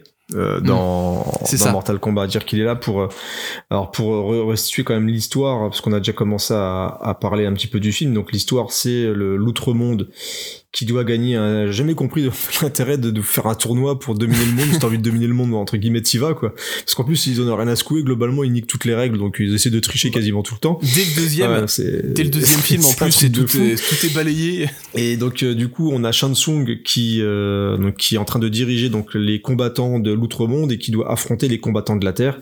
Et donc on a Raiden qui est un petit peu le, le Monsieur Miyagi de donc des combattants de la Terre et il essaie de réunir le maximum de combattants un petit peu doués pour essayer de euh, de contrer justement cette dixième victoire qui semble inéluctable puisque Goro qui est surpuissant, c'est le grand champion de Mortal Kombat. Et si Goro est battu, Shansung peut se lancer dans la baston pour vraiment faire le dernier rempart pour essayer de gagner et du coup envahir, envahir la Terre. Donc euh, c'est très classique comme scénar. Et donc on a le film qui commence avec euh, la présentation assez classique des, des différents personnages, notamment donc le, le frère Après, de Liu Kang euh, qui meurt et du coup ça lance un petit peu l'histoire.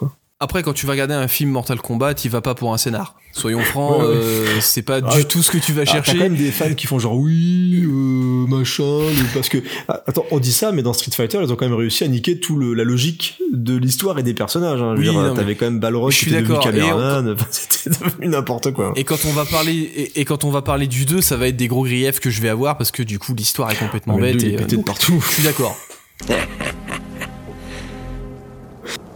Euh, Est-ce qu'on parle du coup, on commence à, donc on a parlé de l'histoire et tout, on parle des différents personnages, donc le casting. Euh, euh, alors juste pour dire quand même qu'il y a eu, alors il y a du fantasme aussi de Paul Anderson. hein. Donc dans ce que je vais dire, Oui, attention, je euh, pense. parce que je crois qu'il il faut différencier. le- J'avais envie de travailler avec et euh, il a vraiment failli travailler dans Mortal Kombat. Il a fait les esté- il a fait les Voilà. essais costumes. Donc, euh, pour ceux qu'on où il fantasmait, je pense, de qu'il y a quand même des gros stars. euh, il y avait, il aurait bien voulu que Tom Cruise ou Johnny Depp jouent euh, dans le film pour Johnny Cage. Bon, euh, je pense qu'il pouvait un petit peu rêver hein, pour que Tom Cruise débarque dans Mortal je Kombat. pense. Voilà, donc même s'il a tendance des fois maintenant en fin de carrière à s'amuser un petit peu de son image, je pense qu'à l'époque Mortal Kombat c'était peut-être pas trop son truc. Euh, et puis pareil pour Johnny Depp. Par contre, il y a vraiment quelqu'un qui avait fait, tu parles d'essais d'essais costumes et tout, mais quelqu'un qui aurait dû jouer dans Mortal Kombat, c'est Cameron Et ça Diaz. euh, lui a- euh, ouais. Et je pense que ça, ça aurait été pas mal. Pour le coup, je trouve qu'elle a vraiment le le charisme et puis euh, la, la carrure pour euh, pour ce genre de rôle. Moi, j'aurais j'aurais bien aimé. Mais Bon, du après, coup, elle est, c'était les, bah, c'était à les, sortie quand The Mask? 94. 94. Donc, Est-ce ouais. qu'elle a fait semblant Donc, de elle se était- fouler la cheville pour aller tourner The, The Mask qui a fait exploser sa carrière Parce que du coup, Brigitte Wilson, qui la remplace un petit peu au pied levé, elle a un peu, elle a pas eu une, une aussi bonne carrière, on va dire, euh, que, que Cameron, Cameron Diaz. Voilà. Non, et puis après, c'est le genre de film que tu dois préparer. Enfin, on parle de film de kung-fu, donc Ouais. forcément, euh, si t'arrives sur le projet euh, à la dernière minute, ou en tout cas euh, après tout le monde, ça te laisse beaucoup moins de temps pour euh, répéter les chorégraphies, pour répéter, euh, et pour. Et ouais, du coup, ça se voit un petit peu, donc. Voilà, une. bon. elle, a, elle a deux bastons. La baston contre Keno, d'ailleurs, qui était tournée à la fin pour lui permettre Mm. justement de d'apprendre un peu les arts martiaux quand même. Ce serait quand même bien de savoir se battre pour faire un, un combat. Et il y a le combat aussi contre les hommes de main, on va dire, de, de Shansung euh, après le gros repas, tu Mm. Où sais. ils sont trois. euh, voilà, ils sont Quand ils trois sont à à se battre trois, là. contre plusieurs ennemis qui Mm. leur tombent dessus. C'est un combat qui est plutôt rigolo, qui est un combat assez classique, qui permet un Mm. petit peu de placer les, les différents personnages et de les unir, on va dire, pour euh, euh, s'unir contre l'adversité, tout ça. C'est important quand même dans Mortal Kombat. Mais c'est vrai que le Brigitte Wilson, ouais, c'est pas. Elle fait la gueule tout le long, mais en même temps, c'est le perso qui veut un peu ça, parce qu'elle doit un petit peu Mm. euh, survivre dans un monde d'hommes, puis t'as Johnny Cage qui arrête pas d'essayer de la draguer, donc euh, ouais, t'as un peu le, le relou de service. Donc Cameron Diaz a failli jouer, donc du coup, le rôle de, de Sonya Blade. Mais au final, on a qui Euh, par Oui, contre, en parlant de Johnny Cage, euh, ça m'a sauté aux yeux, particulièrement sur les animés, au niveau du personnage de, de Johnny Cage et la façon dont ils l'ont tourné. Je me dis que actuellement, celui qui serait le meilleur dans ce rôle-là, ce serait Ryan Reynolds, qui est Ah, purement dans ce rôle-là à chaque faux. fois de balancer de la vanne, euh, de le mec un peu hautain. euh, Ouais, puis ils auraient pu faire même avec un côté des films un peu- méta, un peu crades. effectivement. C'est, est-ce que c'est vraiment le mec qui casse un petit peu le troisième mur aussi, le quatrième mur, pardon, euh, aussi? Donc, il peut, Mm. avec la vanne facile et le côté euh, star holly- hollywoodienne qui se prend pas trop au sérieux, ça peut, ça aurait pu être pas mal, effectivement. on en reparlera, on en reparlera quand on parlera du dernier, mais je pense que c'est ce qui manque d'ailleurs dans le dernier. Ça, ça se prend tellement au Ouais. sérieux que du coup c'est très problématique. Et ce je pense que ça aurait peut-être apporté une autre touche. Alors je dis pas que le film aurait été mieux ou quoi que ce soit, mais euh, au moins on aurait eu quelque chose d'un peu plus, euh, un peu moins En plus, lisse. j'aime bien la façon dont il le présente dans le film. Où on est sur un tournage de, de film de, de kung-fu assez classique, où tu vois vraiment avec les plans de caméra, t'as des hommes de main pareil qui débarquent devant lui, et là du coup il y a la grosse bagarre qui commence, et t'as le, le dernier cascadeur du coup qui tombe pas, donc il reste comme un con devant lui, et lui dit euh, c'est là que tu dois tomber. Bah là tu dois tomber. Et t'as le mec qui se jette en arrière et tout. Et d'ailleurs, il y a un, un parallèle qui va se faire après dans le combat contre Goro, mais je trouve que la présentation est plutôt sympa et globalement, le, Mm. le début avec les persos, c'est plutôt bien péchu. Tu sais, on, on te prend vraiment tous les persos avec leurs leurs caractéristiques, leur caractère tout court, euh, leur façon de combattre et tout leur univers et tout le bordel. Donc c'est plutôt rigolo de, de voir que Johnny Cage, ouais, je trouve qu'ils sont bien saisis, parce qu'il y a quand même pas grand chose, on sait juste dans le jeu que c'est un acteur qui fait qui fait du combat, qui veut être pris au sérieux. Et, et du coup, on a une, ouais, je trouve une intro plutôt sympa.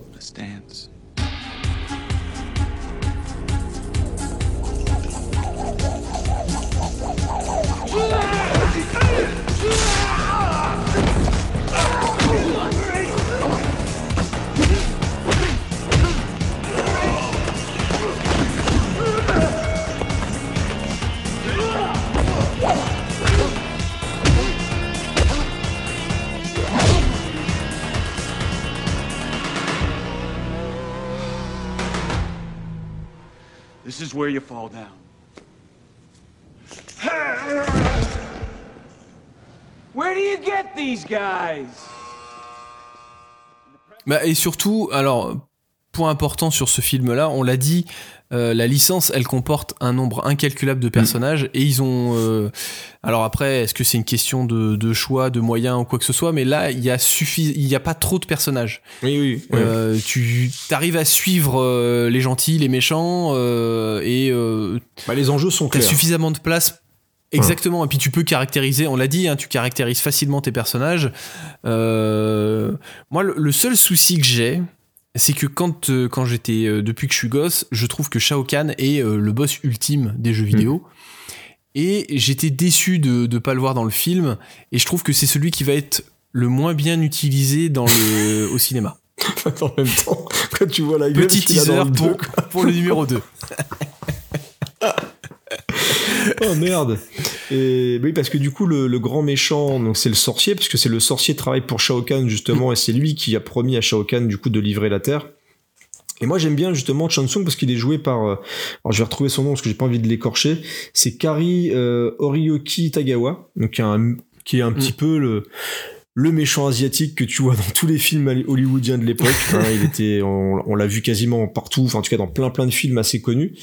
Et je trouve que c'est un excellent sorcier, c'est un excellent Chansung, je Mm. trouve dedans. Il est menaçant, il est, euh, il- en plus il se bat plutôt bien dans le dernier combat. Il a le charisme qu'il faut en tout cas pour se bastonner. Parce que t'as souvent des films où t'as le mec qui fait un peu le grand méchant. Bah, de toute façon, je repense encore une fois à Bison Mm. dans, euh, dans Street Fighter où euh, t'as un méchant qui, alors il a, un- il a du charisme même si le pauvre était malade à l'époque, mais qui au niveau combat, ben bah, voilà, c'est compliqué de faire combattre quelqu'un qui est malade déjà de base hein, et puis qui Mm. sait pas se battre. Que là, on a quand même une confrontation qui est crédible à la fin. Donc là-dessus, moi je trouve que c'est un, un, un casque qui est plutôt réussi. Euh, on a euh, Liu Kang qui est joué par Robin Chou. Pareil, Ouais. euh, moi j'aime bien, moi. Surtout quand tu compares avec le dernier, oui, encore une fois. Ah oui, alors c'est sûr que si on compare au il y a 12 ans, dernier, il y, un a- truc comme ça. il y a beaucoup de choses qui sont, qui sont compliquées dans le Et dernier. Robin Chou, voilà, ça va parce que, mais par contre, dès le 2, bah, ça va plus. Mm. Parce qu'il est plus aidé par un, un metteur en scène qui arrive à le, dire, à le mettre en avant au niveau arts martiaux. C'est quand même important d'avoir quelqu'un qui sait un petit peu filmer des combats. Mais ouais, je trouve Robin Chou, bah, je le connaissais pas du tout à l'époque et sans plus personne s'en Mm. rappelle. Euh, faut, faut être clair. Je crois que le seul film que j'ai revu avec lui après, c'était le Ninja de Beverly Hills. Euh, Oh là là. il faisait le sidekick. euh, Enfin, le, non, du coup, c'est le mec euh, sérieux quoi, qui avait le, justement le sidekick qui était. euh, Mm. J'ai plus le nom de l'acteur en tête. C'était un mec assez euh, assez costaud euh, qui faisait justement un ninja qui était. C'est un peu le kung fu panda mais avec un vrai acteur en fait. Mm. euh, des années 90 qui était assez rigolo, je crois de mémoire. Mais donc c'est Une le seul sorte de film. John Candy. Pardon? Non, non, c'est pas John Candy. il ressemblait Non, pas. c'est un mec non, c'est pas John Candy, mais il- l'acteur, il l'acteur ressemblait pas un peu dans la dans la Ah, corpulence bah, un peu à c'était John un mec qui était, qui était, c'était un mec gros, hein, de toute façon. euh, C'était. Et sur l'affiche, tu le vois sauter, faire un grand, su- il fait un grand ouais, écart. Il était super euh, connu. Il faisait aussi dans, je crois c'était dans le Saturday Night Live. C'était un mec qui était super drôle. Enfin, c'était un super acteur, mais j'ai plus le, j'ai plus le nom en tête. Mais c'est un film qui est assez rigolo, moi. que- Enfin, je, de, de mémoire, et lui jouait dedans. Donc, il jouait le pendant sérieux, justement, qui essayait Mm. de, parce que c'était deux élèves d'arts martiaux. Lui n'était pas du tout asiatique, justement, et il avait été repris. C'est vraiment Kung Fu Panda, en fait, le truc. C'est un truc de dingue, quoi. et, hum, et puis voilà. Donc, euh, donc Robin Chou. On a euh, Talissa. pas mal. le seul Talissa problème, Soto aussi. le seul problème, Robin Chou dans ce film. Alors il faut que je le dise, hein, j'ai un souci avec ses cheveux. Ses, Oui. ses cheveux sont Oui. faux et, et, et, et vraiment ils brillent trop. Euh, ils ont pris des, des cheveux, ils ont pris des cheveux trop trop propres et, euh, et moi c'est quelque chose qui m'a euh, qui m'a marqué pendant tout le Ah, film. À chaque fois je le vois avec sa grande chevelure. Du coup, tu, ouais, ils sont C'est hyper ça. volumineux, quoi. Donc, euh, c'est, c'est C'est ça. parfois un peu compliqué quand tu mets vraiment un gros coup. D'un seul coup, tu te retrouves avec une touffe de cheveux, mais assez hallucinante. Donc oui, c'est, c'est vrai que ces cheveux, moi, j'y pense aussi chaque fois qu'il fait un mouvement. hein, C'est, mais bon, c'est, c'est comme ça, hein, à un moment donné. Je, ah, je- je crois que le plus choquant, c'est quand dans son premier combat, t'as un mec qui fait semblant de lui mettre un coup, et là, tu le vois faire un mouvement au ralenti avec ses cheveux. en 3D, ça doit être magnifique, je pense. Absolument magnifique. Donc Robin Chou, on a donc Lyndon Ashby qui fait Johnny Cage. Voilà. Bon. Oui. Euh, ils auraient voulu Van Damme et pas mal d'acteurs, donc on en a parlé tout à l'heure, mais du coup c'est Lyndon Ashby. Je trouve que ça passe. Il est, il a le côté, euh, bah, il a l'air de bien se battre aussi parce que même dans le combat contre Scorpion, c'est lui qui fait une grosse partie de ses cascades, donc Mm. euh, il a l'air de plutôt bien, bien bastonner. Et il a le, le côté drôle lui va bien. Donc euh, c'est c'est plutôt un bon choix de casting je trouve. Donc euh, que ce soit dans, dans l'action ou dans le jeu, ça, ça passe. quoi. C'est pas le meilleur acteur du monde, mais dans tous les cas, par rapport à Johnny Cage, je trouve que c'est plutôt intéressant. Euh, donc en fait, de manière globale, si tu regardes, si tu enlèves Sonia Ouais. euh, qui a été un peu castée à la Mm. dernière minute, on est quand même sur un bon Ouais, casting euh, Mm. qui, qui se défend vraiment bien. Alors après, à plus ou moins grande échelle, mais moi je trouve que c'est en- c'est plutôt bien casté. Ouais, donc Talissa Soto, bon, elle joue pas très bien non plus, euh, Kitana. Euh, Kitana, c'est pas. Mm. Bon, elle est un peu là pour le physique, hein, parce qu'elle a trois phrases. euh, Elle a trois phrases dans le film, c'est un peu le love interest vite fait, même s'il y a pas grand chose qui se fait, c'est plutôt dans le 2 où ça va se déclarer, hein, dans le 2, on va s'aimer, ça va être, ça Oh là être là. hyper torride entre les deux personnages. Mais Talissa Soto, ouais, bon, bah, elle a un truc assez secondaire, c'est pas fou. Mais voilà, au niveau du casting, comme tu le dis, c'est assez intéressant. Et donc, notre Christophe Lambert, qui s'amuse à faire des, des petites vannes, euh, à faire des, des petites éclairs dans les yeux et tout. euh. Ça va trop loin, là. Ok. Tu me voir un petit peu un rire à la Christophe Lambert, tiens. euh. ah, c'est la classe quand même. D'ailleurs, il a fait une pub pour Mortal Kombat 11, tu le vois, il a pris cher, hein, il, a, il a vachement Oui. vieilli. Mm. Il avait fait une pub pour Mortal Kombat 11 où il fait son fameux rire. Forcément, hein, Mm. c'est euh, notre bon Christophe Lambert qui a un peu flairé le mauvais coup et qui s'est barré du 2, hein, lui aussi. Il s'est dit, tiens, ça pue un peu du derche, je, vais Ouais. me- je vais me casser. Ils sont tous barrés d'ailleurs, sauf deux, hein, les cons. Bah, les, bah c'est euh, Liu Kang et euh, Bah, je Kitana. pense se si la faire, du coup, je vais rester. ah, bref. Donc, bah, t'as donné ton avis sur le film. Moi, j'aime bien, on a compris, hein, ça fait euh, plusieurs fois où j'en parle dans VHS. euh, c'est le, le film bonbon pour moi. hein. C'est, j'ai même pas envie de parler de plaisir coupable parce que moi, vraiment, j'aime bien le film. Je le trouve, euh, je le trouve solide en fait. Je trouve que c'est un divertissement qui, qui tient, bah, qui tient bien la route parce qu'on on sait où on va. On va vers Mortal Kombat, quoi. Donc, on, on sait parfaitement qu'on va pas se retrouver devant la septième merveille du monde. Donc, euh, à l'époque, quand j'étais gosse, bah, je m'éclatais. Donc, du coup, t'as forcément le côté je l'ai vu quand j'étais petit donc euh, voilà mais même quand je le regarde maintenant je le regarde pas avec euh, tu vois avec second degré en me disant ouais je regarde une merde euh, lol euh, c'est super rigolo euh, Mortal Kombat Mm. tout ça la musique techno et Christophe Lambert qui, qui fait sourire à la con c'est moi j'aime bien il y a vraiment des combats que j'aime beaucoup. Moi le combat Scorpion je l'ai dit j'aime bien. Le combat contre Reptile aussi j'aime bien. Je trouve qu'il a de la pêche. Encore une fois il arrive à détourner avec le la fin t'as le corps qui tombe par terre avec les verres qui sortent euh, ou lui écrase il lui écrase la gueule. Mm. donc il arrive vraiment à détourner je trouve Paul Anderson les, les problèmes du PG-13 et, et on a tu l'as dit des beaux décors. Moi j'aime bien la musique. Je trouve qu'elle est raccord avec euh, avec l'ambiance du jeu et avec l'ambiance du film justement avec les décors et tout. Donc ouais c'est un truc que j'aime bien même si euh, voilà le, le, le reptile en tout en image de synthèse. Alors il arrive à pas trop l'utiliser donc euh, ça passe vite fait, mais Oui. ça a vachement mal vieilli. Mm.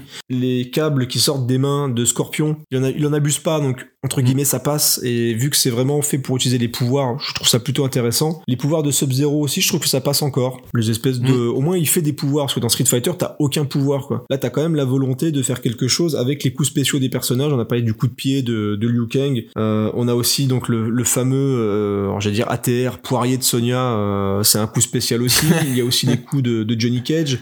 Donc on est on est vraiment sur un sur un film qui a compris ce qui faisait l'intérêt de Mortal Kombat. Il manquait juste le gore en fait. Et encore je me dis si on avait eu le gore outrancier euh, du, du jeu, ça aurait pu facilement même arriver dans le bis ultra gras euh, assez facilement. Donc j'ai tendance à dire que ouais, je pense que Mortal Kombat à l'époque tu pouvais pas forcément faire mieux que ça avec euh, Mm. Avec un jeu de tournoi en fait. C'est-à-dire que c'est tout bêtement un film de tournoi et le jeune Creepers aimait beaucoup et le vieux Creepers bah, il, est, il est content quand il le revoit. Et il aime toujours. Euh, en plus tu te dis il y a le, le Blu-ray qui est sorti et, euh, et je le vois en bonne qualité et tout donc il y a, il y a vraiment matière à s'amuser. Donc moi j'aime bien. En chacun de nous brûle la fureur d'un guerrier. À chaque génération, quelques élus sont appelés à le prouver. Un de vous trois va déterminer le sort et l'issue de ce tournoi. Trois étrangers vont se rendre dans le mystérieux royaume d'Outre-Monde pour défendre notre peuple contre Shang Tsung Tu vas mourir. et les forces des ténèbres lors d'un tournoi millénaire. Une dernière victoire Ton âme est à moi. et notre monde leur appartient. Que le tournoi commence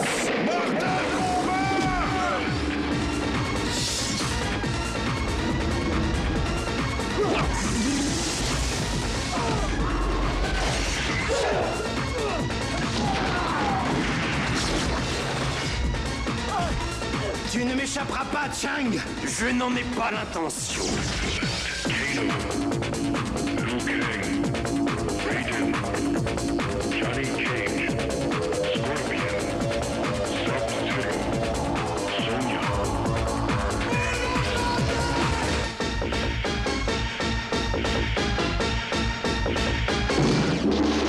Préparez-vous au combat.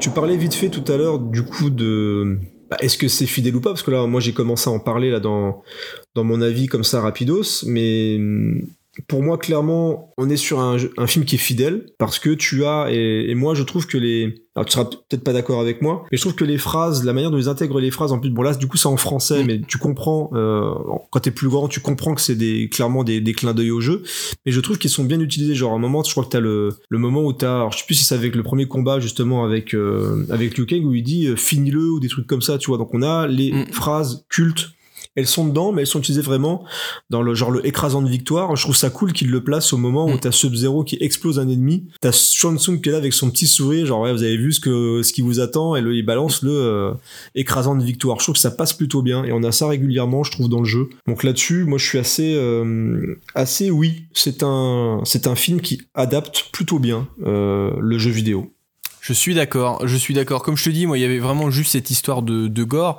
Après, comme, comme on l'a dit, est-ce que réellement ça aurait apporté une plus-value au film? Ou est-ce que on, serait vraiment parti sur quelque chose d'autre et euh, ça aurait vraiment perdu de, de son charme? Euh, C'est très probable. Euh, et je suis d'accord avec toi. Je trouve que ce qui est bien foutu, c'est que déjà. Euh, les phrases de jeux vidéo sont dites par euh, donc Shang Tsung qui est spectateur et entre guillemets le l'arbitre des combats. Et euh, ça paraît pas complètement déconnant.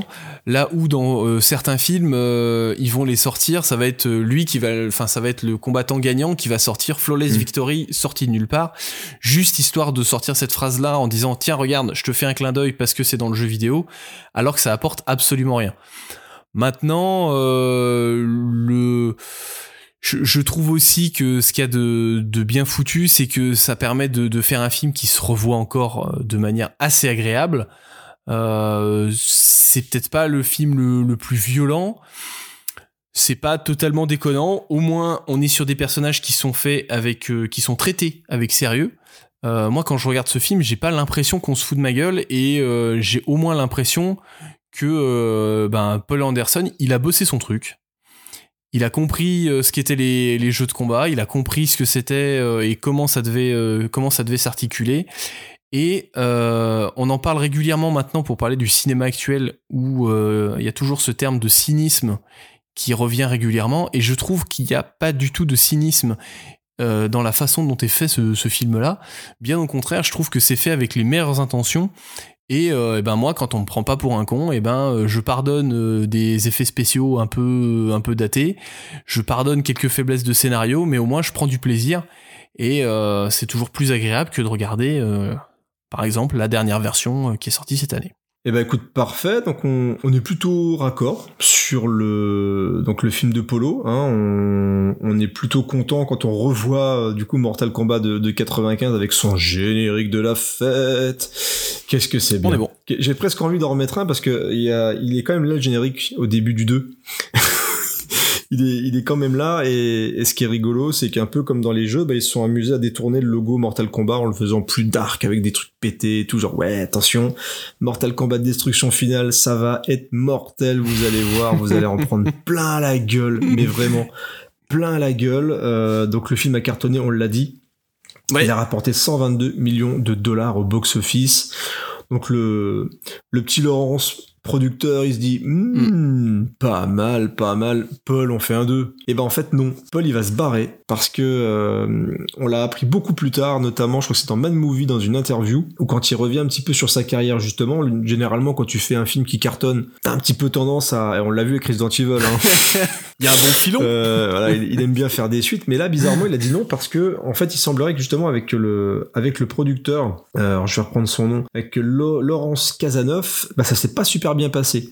Parce que Casanov avait tendance à vouloir imposer des trucs et il a fallu qu'il se batte pour imposer vraiment des, des Oui. ses propres décisions euh, Anderson sur Mortal Kombat. Et donc il a dit je ne voulais pas avec un c'était quand même que mon deuxième film et déjà me prendre la tête sur un sur un film comme ça comme Mortal Kombat alors qui a permis justement de, de faire d'autres trucs après. Mais j'avais pas envie de me prendre la tête encore une fois avec Casanov et à mon avis il a bien fait. Alors déjà parce qu'on voit le résultat avec le 2 mais parce que effectivement va prendre vraiment le en fait il veut maîtriser absolument tout le film. Et, et c'est un gros problème parce que le mec, en fait, c'est lui qui est à l'origine de l'histoire. Le mec, il est producteur, c'est un financier, quoi. Et c'est, en fait, c'est là où on voit tout ce que peut donner la dérive, parce que les producteurs, c'est important dans un film. Il faut qu'il ait la main sur le truc, il faut quand même qu'il vérifie, euh, il faut quand même pas que ça parte dans tous les sens. Et on voit dans certains réals, quand ils ont la main totale sur le, tu peux facilement partir dans tous les sens. Et là, le Michael problème, Bay, si tu nous écoutes. Ouais, Michael Bay. Je pensais à lui en plus dans ma tête. Et à chaque fois, j'en ai marre de mettre le même euh, exemple de Six Underground euh, sur, mais bon, sur plein de trucs Netflix, hein, de toute façon, hein, t'as, où Mm. il, il laisse les mecs libres. On dit c'est magnifique Netflix, on- les mecs ils font un peu ce qu'ils veulent. Le problème c'est que des fois, putain, c'est indigeste quoi. Et eff- effectivement, Michael Bay sur Six Underground, euh, j'ai hâte de voir Ambulance par contre. Ambulance, ça a l'air cool. Moi j'aime bien Six Underground, mais. Oh, C'est t'es mon côté bourrin. Putain, t'es pété, quoi. Non, mais même bourrin, dire, à un moment donné, t'as bourrin et t'as bourrin. Dire, Six Underground, la, la scène d'ouverture, c'est, ça va cinq minutes, comme il y a tellement de faux raccords et de trucs comme ça qu'à un moment donné, tu dis c'est pas possible. Mais je sauverais vraiment que la, la scène dans le penthouse. Je trouve qu'elle prend le temps de, de se mettre en place et tout. Mais c'est presque des one shot. C'est-à-dire, c'est presque des, voilà, on va faire une scène d'action là, on va faire une scène d'action là, on va faire un truc avec des aimants. Et c'est un peu, euh, pff, voilà, moi j'en Ah, ça avais part un dans petit peu tous les ras le sens. cul, euh, Ouais, vraiment, vraiment ras le cul assez rapidement. Mais ce n'est pas le sujet. Euh, il y a un autre film qui part en couille euh, assez rapidement, bah, c'est effectivement Mortal Kombat Destruction Finale, donc sorti en 97. Pourtant, il a un bon budget, hein, le salaud. hein. 30 millions. On est, on est sur un budget de 30 millions de dollars, hein, donc euh, les mecs, ils ont plus de thunes. Ils ont plus Mais de comment c'est possible? Comment c'est possible? Ils ont des acteurs encore moins connus, parce que du coup, tout le monde s'est barré. Quand ils ont vu le scénario justement de Casanov, euh, Christophe Lambert, il l'a dit plus tard, mais après, il est parti faire Beowulf. Hein, donc... c'est pas non Ouais, mais regarde, Polo était parti faire Event Horizon. si je dis pas de bêtises. Euh, alors non, alors oui et non. Qu'il est de mémoire, je, je crois qu'il est parti faire euh, Soldier. Ah oui, il y a Soldier. Euh, mais Avec du Kurt coup. Soldier a mis du temps à sortir, donc je crois que Mhm. c'était un petit peu voilà à Mhm. cheval, donc c'était un petit peu compliqué Soldier. Mais mais Beowulf quoi. Donc euh, imagine, je trouve que Beowulf est mieux branlé quand même. Ah bah. tu vois, c'est entre le caca et la chiasse, euh, je trouve que le caca est un peu plus solide. Donc du coup, euh, Un peu plus de contenance. Il y a un peu plus de constance. Mais Quand- Non mais. quand tu- quand- non mais voilà, j'ai j'ai du mal à enchaîner parce que j'ai plein d'images de destruction finale qui me reviennent en tête et je, tu te dis mais c'est pas possible. Tu te dis c'est pas possible. Donc, donc Casanov prend le pas sur le truc. Donc ils, ils vont demander à John R. Leonetti de qui était le, le directeur photo du premier film. Donc ça sera le premier film. Mm. Enfin, oui et non parce que je pense que Casanov il devait être derrière et dire oh film plutôt comme ça. Hmm, film de traviole comme ça c'est mieux. Euh, Mais fais n'importe quoi de gros caméra. plans. Fais-le en gros plan, gros plan, gros plan. Gros gros plan. Mais c'est moche, mais le gros gros plan. gros plan. Oh non. Et en plus, Casanov dit ok, je veux bien. Bah Casanov, euh, Leonetti dit ok, je veux bien vous faire votre film, mais c'est mon frère qui fait la photo. Putain, la photo est dégueulasse quoi. la photo du horrible. film, elle est catastrophique. C'est, euh, il y a de la couleur mais partout. Franchement, c'est, c'est, tu- vois avec par rapport au premier film qui justement était, je trouve, assez sobre, même si t'avais Mm. quand même pas mal de bleu ou de trucs comme ça dans le dans premier Mortal Mais Kombat, mais, mais- qui faisait là, très Mega Drive, je trouve. Il y avait une imagerie un petit peu dans les qui était utilisée dans les publicités euh, Mega Drive de l'époque avec la lumière bleu néon. ouais, Et c'est je trouvais il l'a réutilisé un petit peu. En tout cas, moi, ça m'a fait penser un peu à ça quand j'ai revu le film. Là, pour le coup. oh là raconte l'histoire, raconte l'histoire s'il te plaît. Ah bah, l'histoire est très simple dans le sens où, euh, à la fin du premier Mortal Kombat, Mhm. je me plaignais qu'il n'y avait pas Shao Kahn, et pourtant, si, tel Thanos des Avengers, euh, il y a eu un. il apparaît, euh, car comme on l'a dit, hein, il y a un tournoi qui apparaît chaque génération, et au bout de 10 tournois perdus, euh, les vainqueurs peuvent envahir le monde, euh, le monde vaincu. Le truc, c'est que donc le peuple de la Terre a gagné, mais Shao Kahn, il en a rien à foutre. Il dit bon allez, moi c'est bon, les portes sont ouvertes, je viens avec tous mes potes et euh, je vais dominer le monde. Chaque génération voit s'ouvrir un antique passage entre la Terre et l'autre monde. Mais cette fois-ci, les forces du mal ont été libérées. Le destin de notre planète va se jouer maintenant.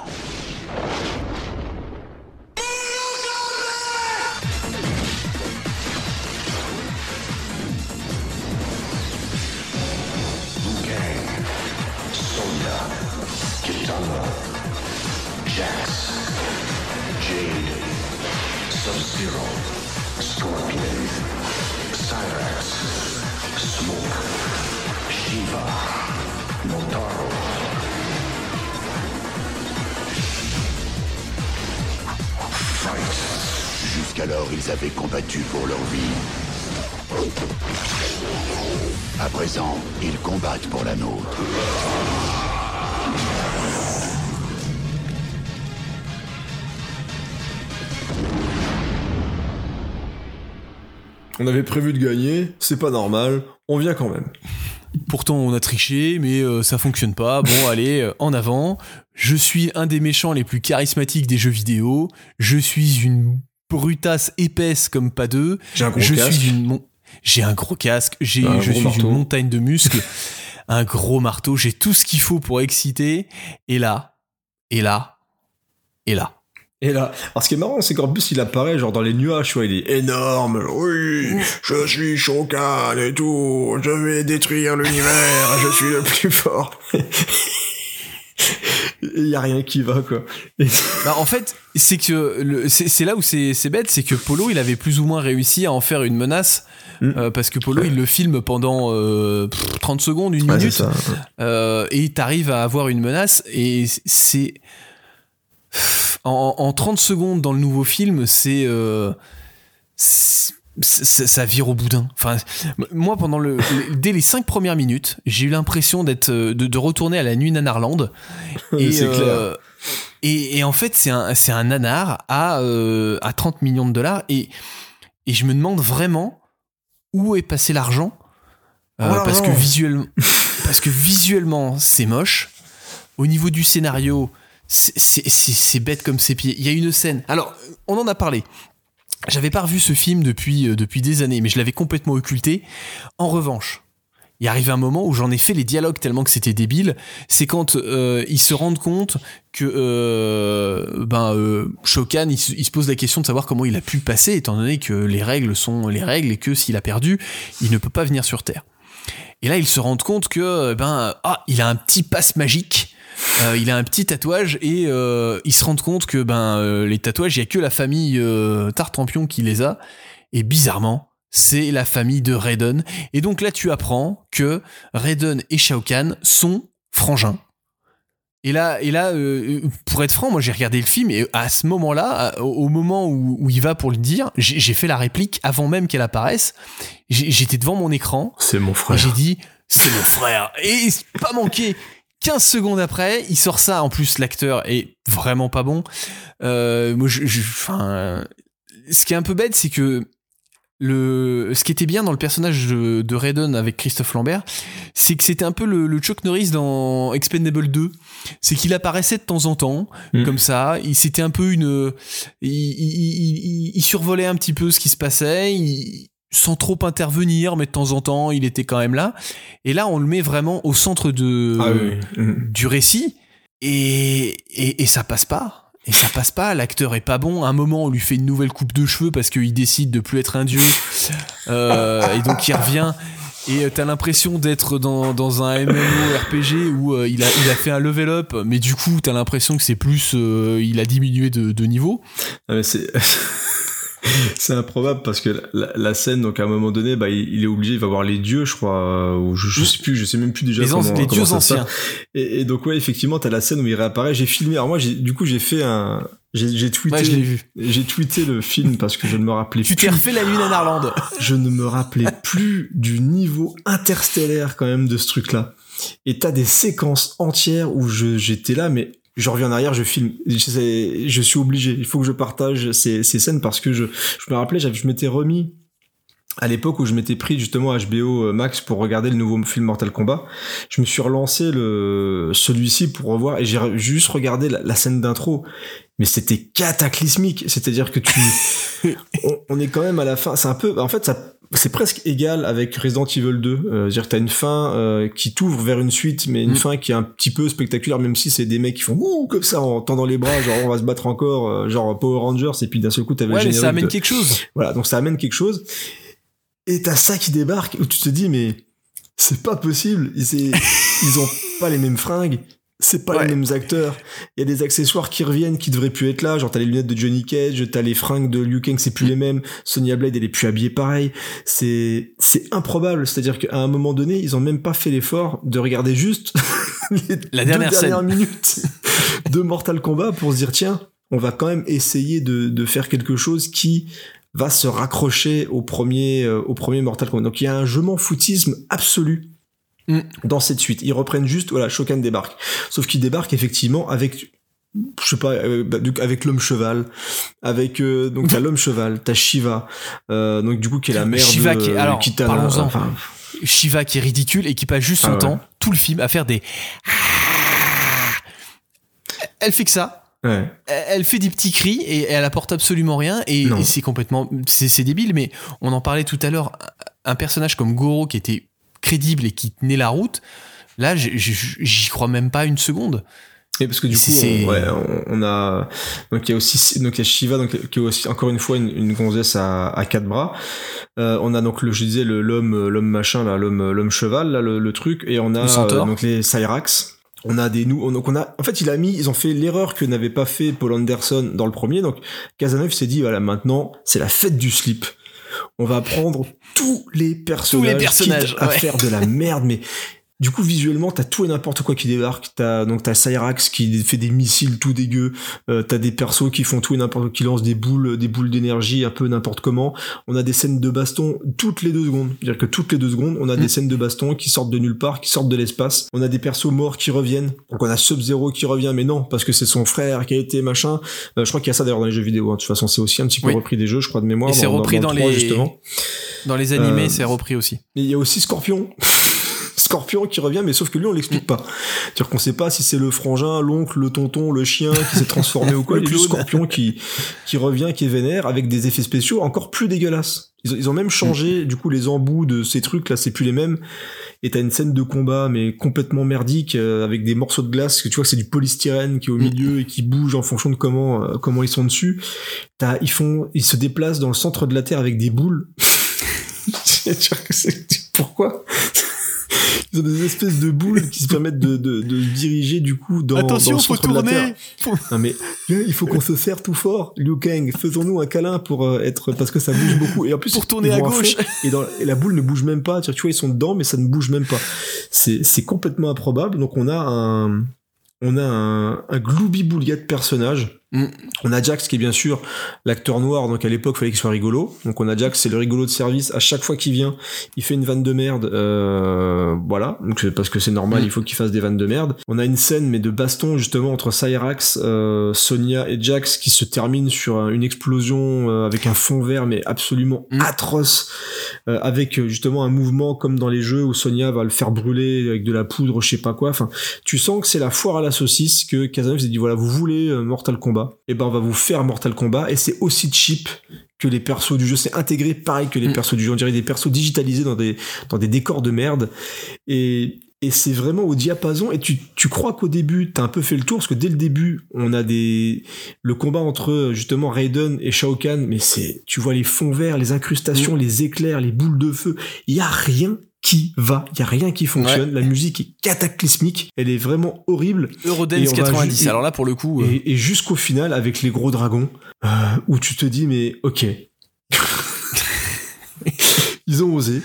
Et t'as deux dragons mais euh, même dans le film Donjons et Dragons c'est mieux fait quoi. Enfin tu vois c'est 30 millions de dollars et quand tu vois le résultat, tu te dis ouais, Nuit Nanarland, mais clairement, je suis même étonné qu'on n'ait pas déjà vu des extraits de, de ce truc-là parce que c'est euh, hallucinant quoi. Moi, quand je l'ai revu, mais vraiment, j'étais abasourdi. Mais c'est génial, c'est Mais- absolument génial, mais pas pour les bonnes raisons. dès les. En fait, et en plus, comme tu le dis, c'est que c'est vraiment comme ça dès le début.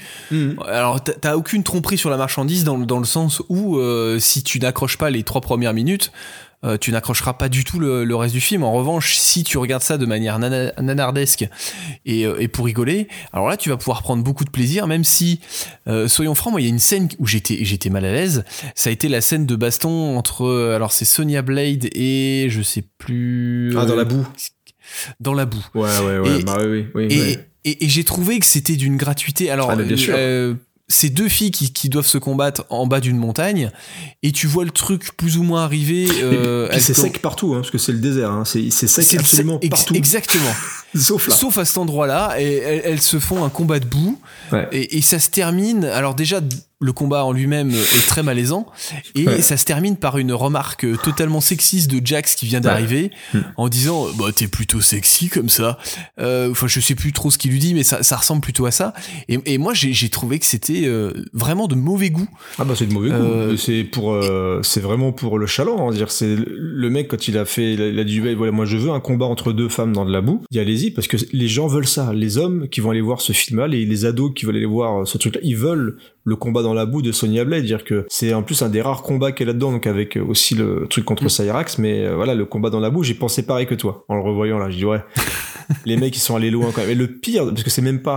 Alors c'est déjà gratuit, laid et tout ce que tu veux, mais le Mm. pire c'est que ça se conclut avec un monstre dégueulasse qui débarque. Ah ouais. Oh mais le monstre qui Mm. sort de je sais pas où d'un seul coup, ah, parce que c'est le tatouage, je crois qu'il y a le tatouage qui s'en va, et du coup t'as un monstre qui sort du sol, et d'un seul coup t'as Jax qui vient et qui lui tape dessus, mais à quel moment, quand tu vois une scène pareille, tu te dis c'est bon, ça Mm. passe, on est bon, c'est magnifique, c'est-à-dire que même le... euh, même le, le reptile du premier film à côté, c'est Jurassic Park. Parce qu'il faut, il faut remettre dans le contexte que, euh, en relisant une interview, une interview de, par rapport au film là, c'est quand même à l'époque où Jurassic Park sortait. Le 2, On avait ouais, des t'as la suite Le Monde Perdu. Voilà, on avait quand même des, Ah. des films qui étaient de ce niveau-là techniquement. Et là, on a pour 30 millions de dollars avec aucun acteur connu de ce que tu veux. Donc je pense qu'il y avait quand même du budget pour mettre un peu.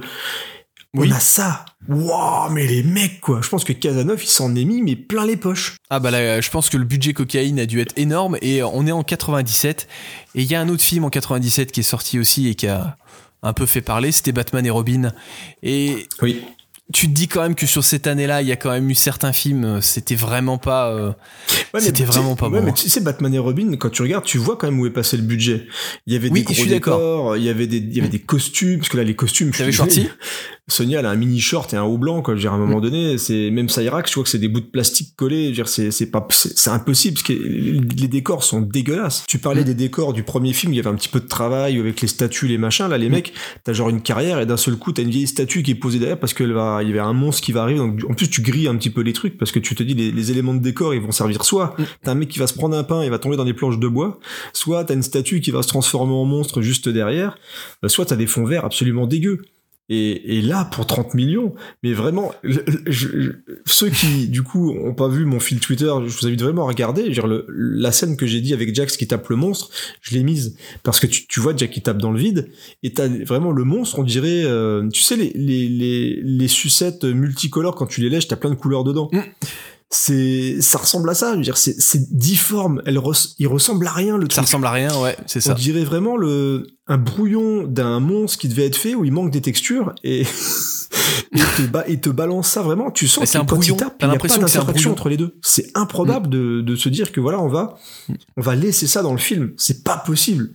Tu te dis mais on nous prend vraiment pour des cons. Et tout le ça. c'est ça. Vraiment, la transformation de Liu Kang en dragon, mais c'est Oh, hallucinant. Mais c'est. Bah, mais il y a plein de trucs. On, par exemple, un point aussi qu'on n'a pas souligné. On-. Et c'est ben, c'est ce que j'allais dire. C'est que on a souligné sur le premier film, mis à part une ou, allez, euh, une ou deux personnes, que le casting était plutôt bon.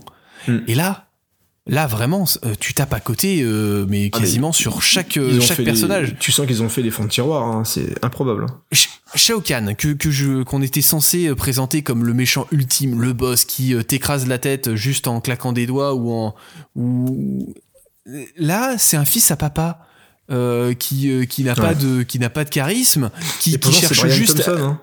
Dire, c'est Oui. quand même le, le tueur de Cobra, quoi. Dire, c'est quand même un mec qui, euh, qui en impose. Il joue aussi dans, euh, je crois que c'est dans, dans Full Contact, euh, il joue dans Full Contact aussi, il fait l'homme de main d'une, euh, donc c'est quand même un mec qui a une gueule à la base. Bah oui, et Le problème, C'est que pour faire pour faire Shao Kahn, tu tu t'as pas besoin, il faut pas une gueule, il faut une il faut une carrure. Et, euh, et, et là, enfin moi je, je suis je suis désolé, mais c'est c'est totalement raté. Et euh, tu parlais de, de Nightwolf, euh, c'est bête, mais le, le casting est très mauvais. C'est que Nightwolf c'est censé être un Amérindien, et là tu sens le, le, le surfeur euh, californien qui a été casté, on lui a juste foutu une peinture rouge sur le visage histoire de dire ça fait indien. Et, et en fait, bah non, t'y crois pas. euh, Puis il apparaît trois secondes, hein. c'est vraiment pour dire euh, ah salut euh, toi je t'attaque je suis un loup et je vais te permettre de ressortir de l'animalité qui est en toi et hop c'était un cut après euh, il revient Liu Kang genre il a appris il a appris le truc donc c'est encore une fois le, on, on remplit de persos du jeu pour que vraiment il soit là alors qu'ils auraient parfaitement pu euh, enchaîner avec un, un film d'action où t'as des fois tu croises on va dire un ou deux personnages différents mais là il y en a trop au point que tu sais même plus pourquoi ils vont à tel Mm. endroit pourquoi ils se retrouvent je sais plus où parce qu'ils doivent combattre et tout parce que là, là donc, euh, on a effleuré vite fait l'histoire, mais effectivement, c'est les mecs qui débarquent sur Terre et t'as, euh, voilà, genre on en a rien à foutre, on va tuer tout le monde et puis basta, on va débarquer sur Terre, c'est la fête du slip quoi. Et On les, voulait les six jours qu'on va se euh, taper, ça va être ouais, euh, le, c'est que c'est que Raiden, c'est le frère de Shao Kahn. Ok, super, très bien.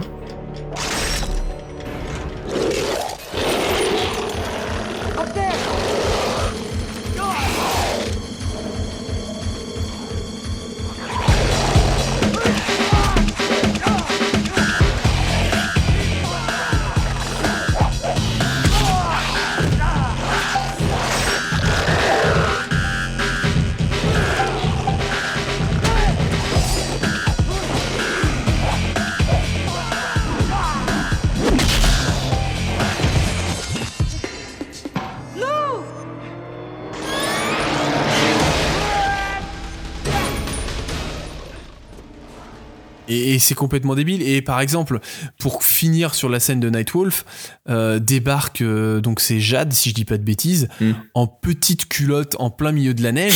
Et, et, et du coup, j'ai reçu encore un, j'étais encore en, en malaise devant le film.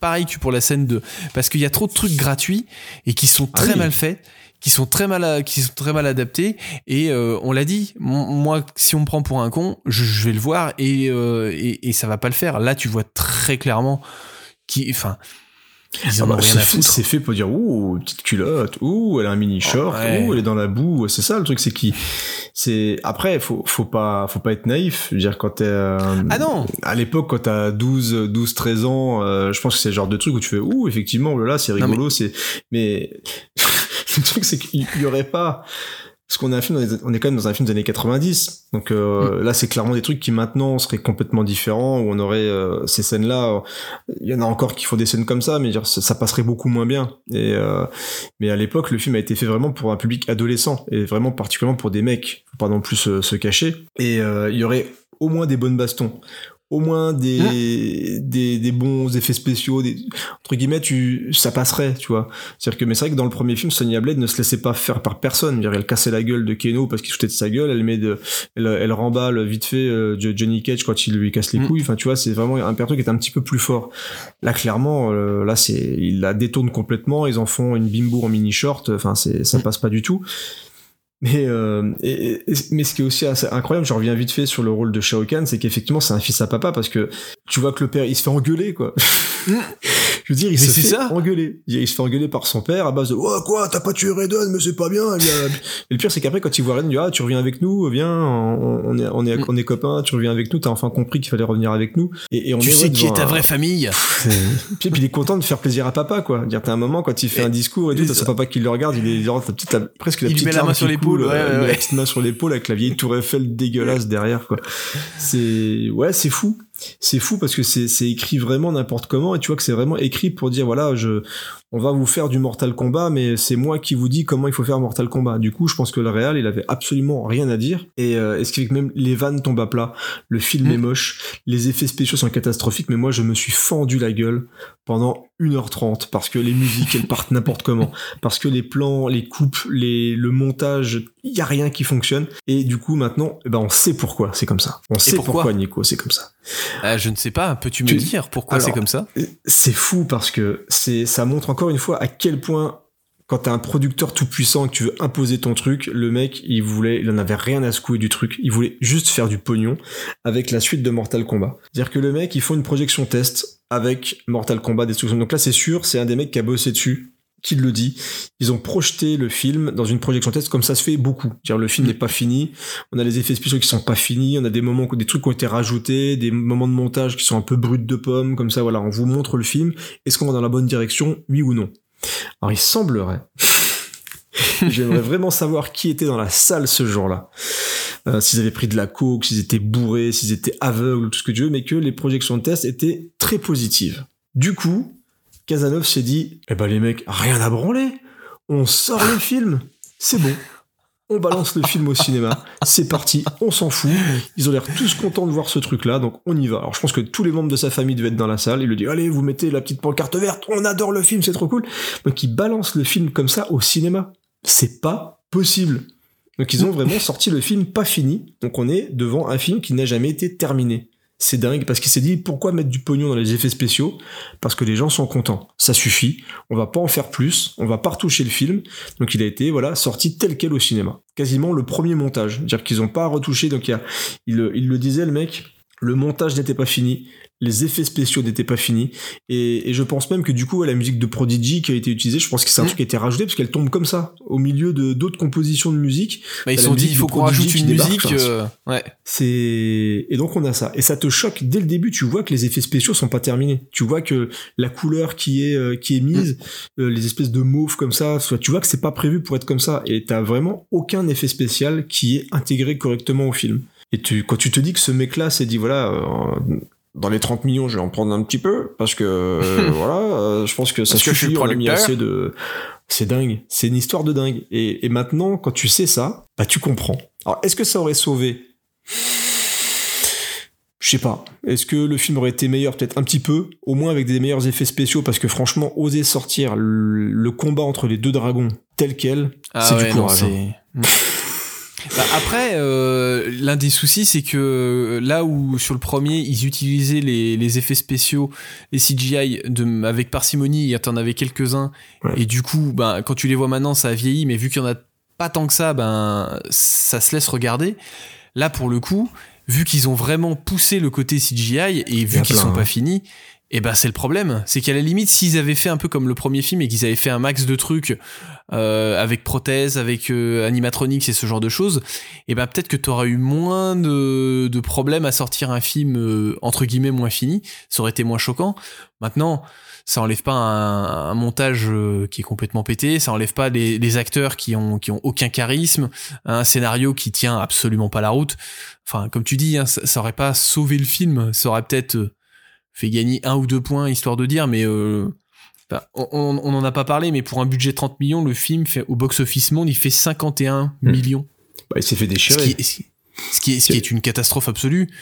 Euh, Au donc, moins, il se que Après, je pense qu'avec les sorties DVD, je pense que honnêtement, je pense que c'est un film qui a été sur le long terme un petit peu rentabilisé parce que bon Bah, déjà, regarde. il, il perd pas trop d'argent, mais je pense que c'est typiquement le genre de film où les mecs qui en sont pas allés en salle l'ont loué, je pense, euh, en vidéo club et euh, moi c'était mon cas, hein, je l'avais loué à l'époque quand il Mm. était sorti euh, parce que je voulais le voir quand même.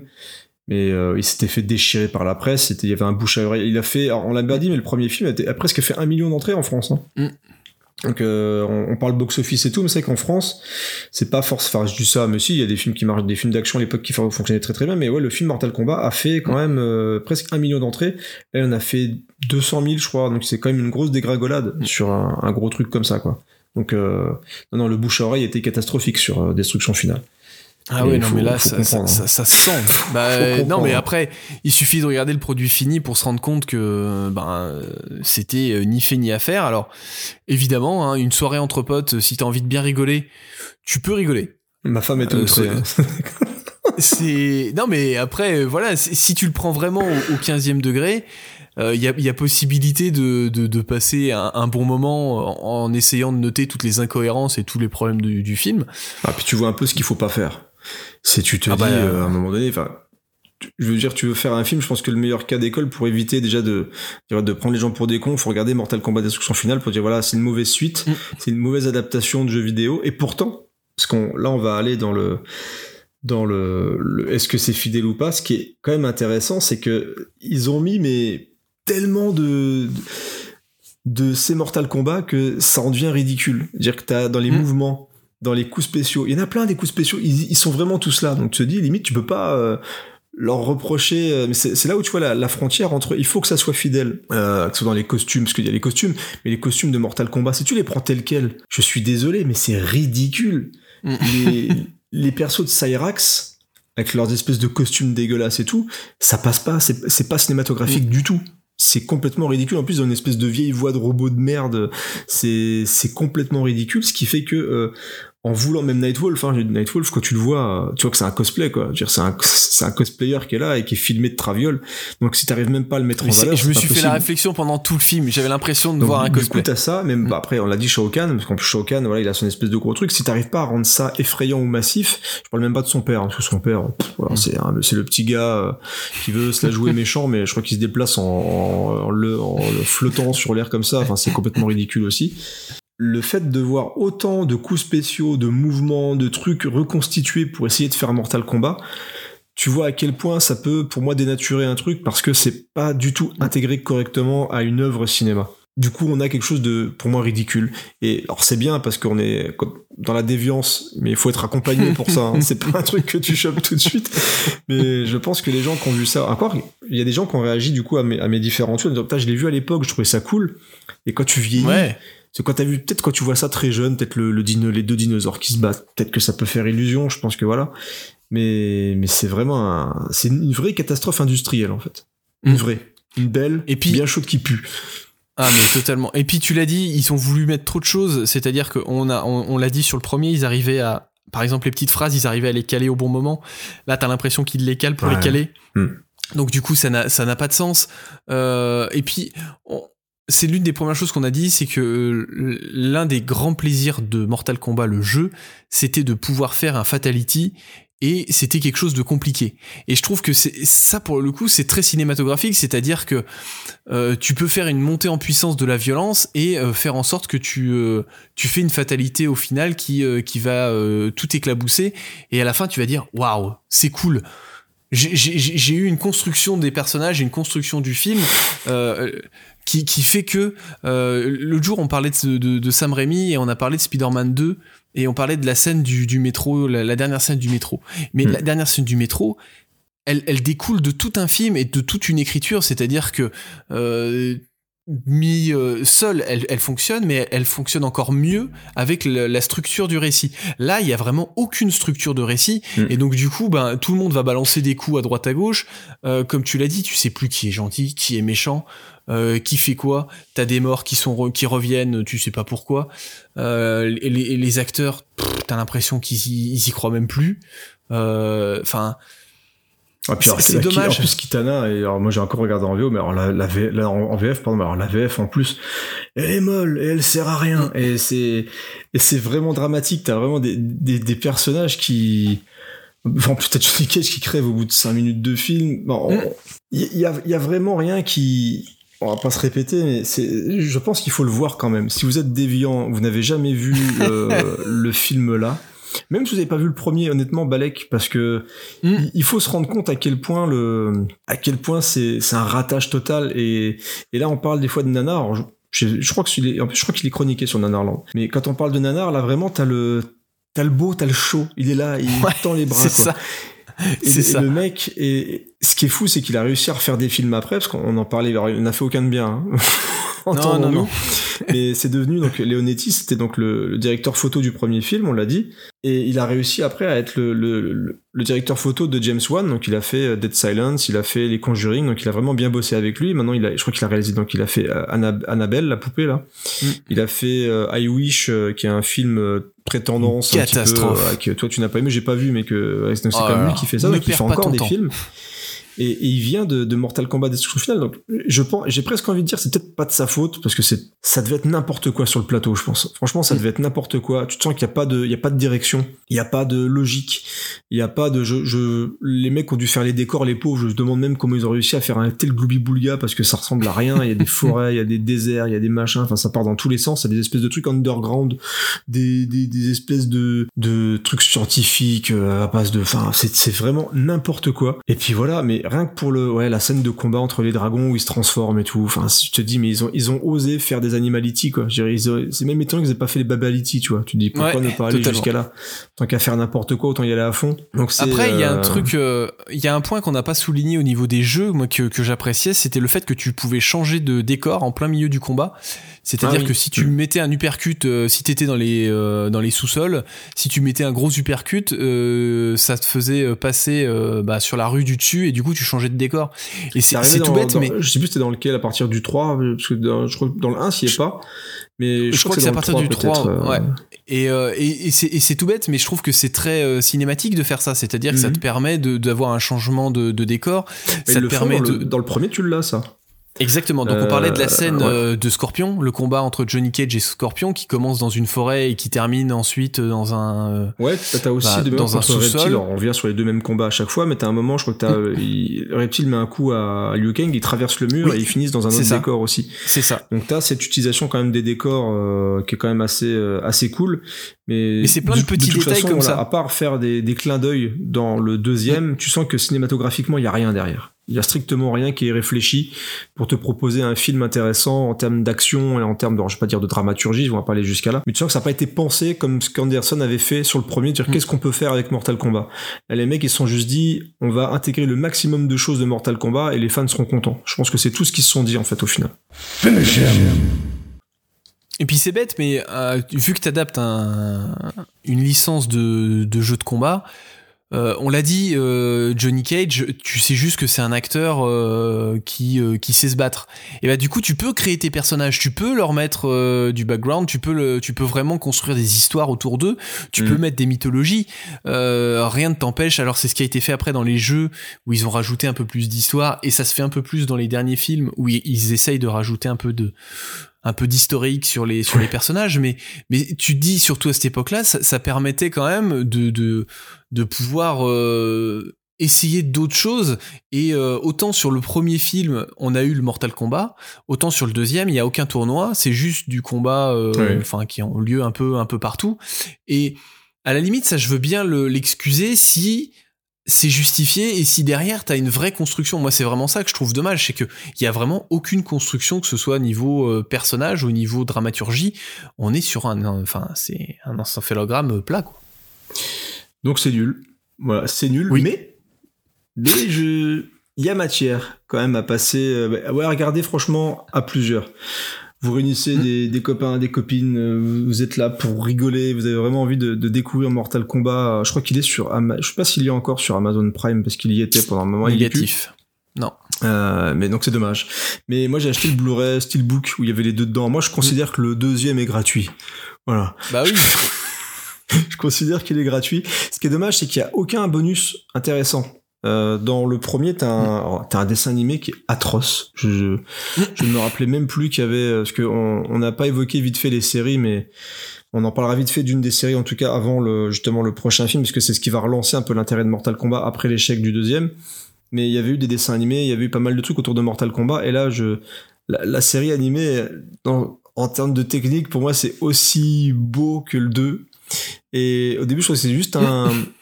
qui avait un, je sais pas moi, une- genre c'était une intro un peu animée pour faire genre, mais non, c'était un truc assez long j'ai coupé tellement c'était mauvais, quoi. C'était vraiment une- l'animation qui est particulièrement catastrophique. Donc j'ai dit, allez, basta. euh, mais il y avait, ouais, il y a pas grand chose. C'est un peu dommage qu'il n'y ait pas de making-of ou trucs comme ça autour de Mortal Kombat. C'est, ou qu'il n'y ait pas l'album. que je puisse mettre à fond. euh, tu mets ça sur ton cinéma, c'est un peu la fête du slip, mais non, donc il n'y a pas grand chose. Mais par contre, le steelbook est beau. C'est une partie du 1, une partie du 2 qui reconstitue le. C'est toujours ça, quoi. Je l'ai pas payé cher. mais Moi, je les ai, je suis Voilà. content. Mais quand tu te dis qu'il y a un Mortal Kombat 2 en Blu-ray et pas euh, des grands films, c'est quand même fou. Donc, c'est pas un grand succès. Voilà. Euh, Non. Mortal Kombat de Destruction là. Finale, c'est peu de le dire. Tu l'as dit, c'est à peine remboursé, même si je pense vraiment qu'ils ont dû se faire des sous par la suite. Mais en tout cas, Kazanov, euh, voilà, ça va être la galère. Ils vont plus faire de, de trois, parce qu'il avait signé pour trois films, Robin Chou. Mm. Donc, euh, dommage pour lui. Est-ce qu'il aurait eu envie de refaire un troisième après euh, avoir joué dans il faut il faut oser revenir après hein, quand même hein. Ah Dire, oui. ouais je je veux refaire Mortal Kombat voilà il faut avoir envie mais ça va disparaître pendant quasiment 20 ans euh, des salles de cinéma Bah, même 20 ans, Mm. 20 bonnes années. Mais il y a un intérêt du coup qui va revenir grâce justement au jeu dont tu as parlé tout à l'heure, Mortal Kombat 9, qui ressort un petit peu de nulle part après plein de suites plus ou moins pourries euh, à base de soit du de la 2D, soit de la 3D mal foutue, soit des jeux d'aventure spin-off, etc. qui reviennent justement sur deux persos emblématiques qui sont Sub-Zero et, et Scorpion. Il y a une série sur internet qui va ressortir avec Michael J. White. euh, que moi je, je trouve plutôt pas mal. Je sais que tu ne l'as pas vu. Non. C'est dispo sur le net. Du coup, ça coûte pas cher. Donc, Mm. euh, moi, si, si t'as, alors j'allais dire bien aimé, on va en parler bientôt. si tu as été, à dire, intéressé par une œuvre qui se veut un petit peu plus sérieuse, ça peut être intéressant pour toi parce que t'as des bons acteurs, t'as des bons combattants dedans, et t'as un travail en tout cas artistique euh, dans la photo, dans la mise en scène qui fait que t'as des bonnes bastons, donc c'est intéressant. C'est pas quelque chose d'extraordinaire non plus, mais t'as deux saisons qui sont plutôt intéressantes et c'était sorti. J'ai pas envie de, de mélanger tout, mais un peu, je crois, à une période où il y avait pas mal de, de choses qui se voulaient un petit peu plus dark. C'était un peu Mm. tendance de faire du dark. Il y avait eu aussi le Power Rangers avec James Van Der Beek. euh, qui avait été fait à l'époque, qui avait fait son petit effet parce qu'on avait des Power Rangers qui mouraient, parce que c'était un peu plus violent, un petit peu plus gore, etc. Donc euh, voilà, c'était un peu dans cette tendance-là. Ils ont failli lancer directement avec le même réal que la web série une, une nouvelle adaptation du coup euh, chez Warner, mais ça s'est pas fait pour plus ou quelques raisons un peu euh, un peu obscures. J'ai pas forcément fouillé plus que ça, mais c'est en 2015 que James Wan est venu produire la chose. Euh, je crois qu'il était d'ailleurs accroché à Resident Evil. Donc euh, ça, Mm. voilà, euh, ça a donné autre chose. bon, on en parlait d'ailleurs dans le. On s'est dit ah c'est dommage, j'aurais bien voulu. Non non. Après il est parti sur Mortal Kombat. donc c'est voilà, donc euh, ça aurait pas forcément été le meilleur Resident Evil avec James Wan à la production, mais dans tous les cas il produit. Et un petit peu plus tard, donc on nous a annoncé que c'était Sim- Simon Mac- McQuaid, euh, McQuaid. je- McQuaid, McQuaid. qui euh, n'a rien à voir avec la choucroute, hein, parce que lui Mortal Kombat. oh, ça l'intéresse autant que moi c'est la mécanique tu vois moi tu me dis demain tu vas réparer un moteur je vais pas y aller bah lui il y allait quand même et donc ça va donner euh, donc le nouveau Mortal Kombat Euh, je vais te laisser parler un peu et te, te lancer sur Mortal Kombat 2021 donc tu l'as découvert pour l'émission? Oui, tout à fait. Euh, parce que les premiers retours n'étaient pas bons.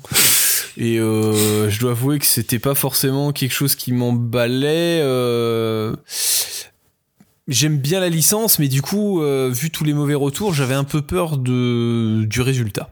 Et euh, c'est dommage parce que on est dans une période où euh, le revival nostalgique au niveau du cinéma revient régulièrement. Et Ça fait euh, longtemps. ce qui est-. Mm. oui, ça fait ça fait longtemps, mais c'est que surtout maintenant, euh, les personnes qui font les films sont les fans de la première heure des œuvres. Donc très souvent, tu, veux, tu vas avoir des personnes qui ont baigné dedans et qui savent de quoi ils vont parler.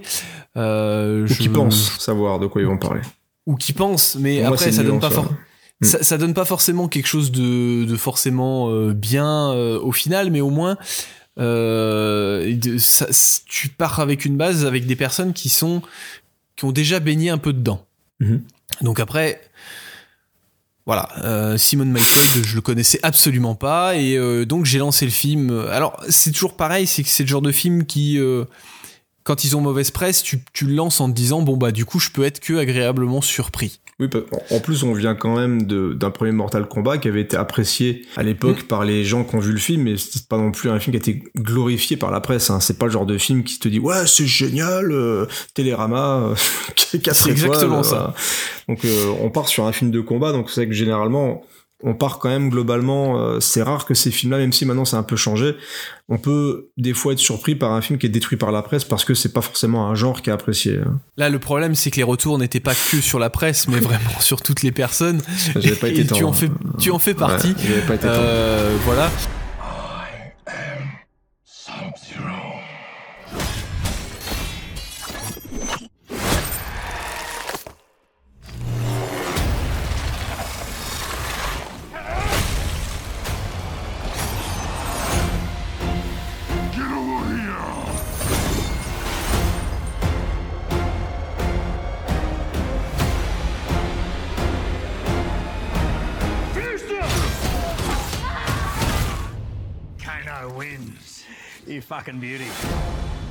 De quoi ça parle? On parle de Cole Young, qui est un combattant d'arts martiaux, de MMA, qui est un peu un, un gros loser et qui va être recruté euh, pour euh, participer au Mortal Kombat avec euh, Raiden et euh, Liu Kang.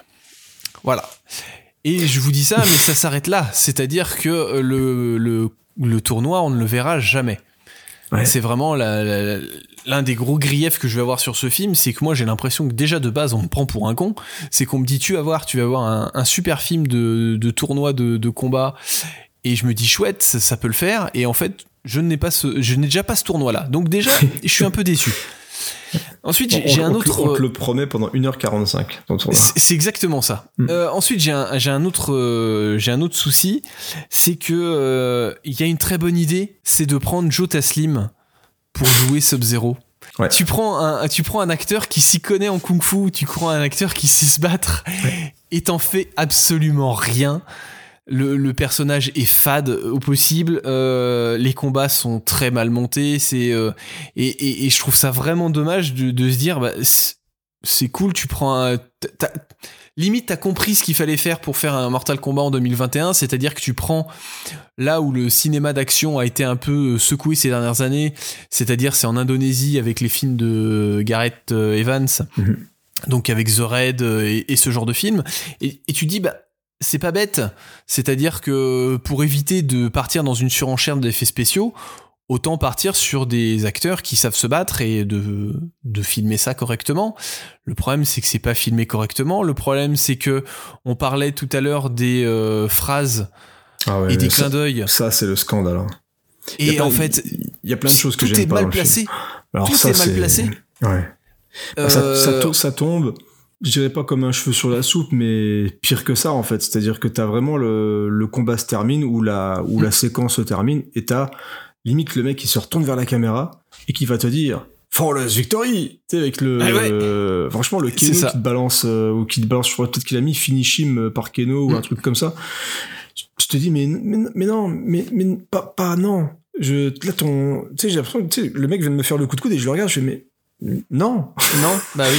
non, je, je veux, je veux pas ça, moi. Je, T'as pas compris en fait ce que t'es en train de me filmer, t'as pas compris ce que ce que ce qu'on est censé voir.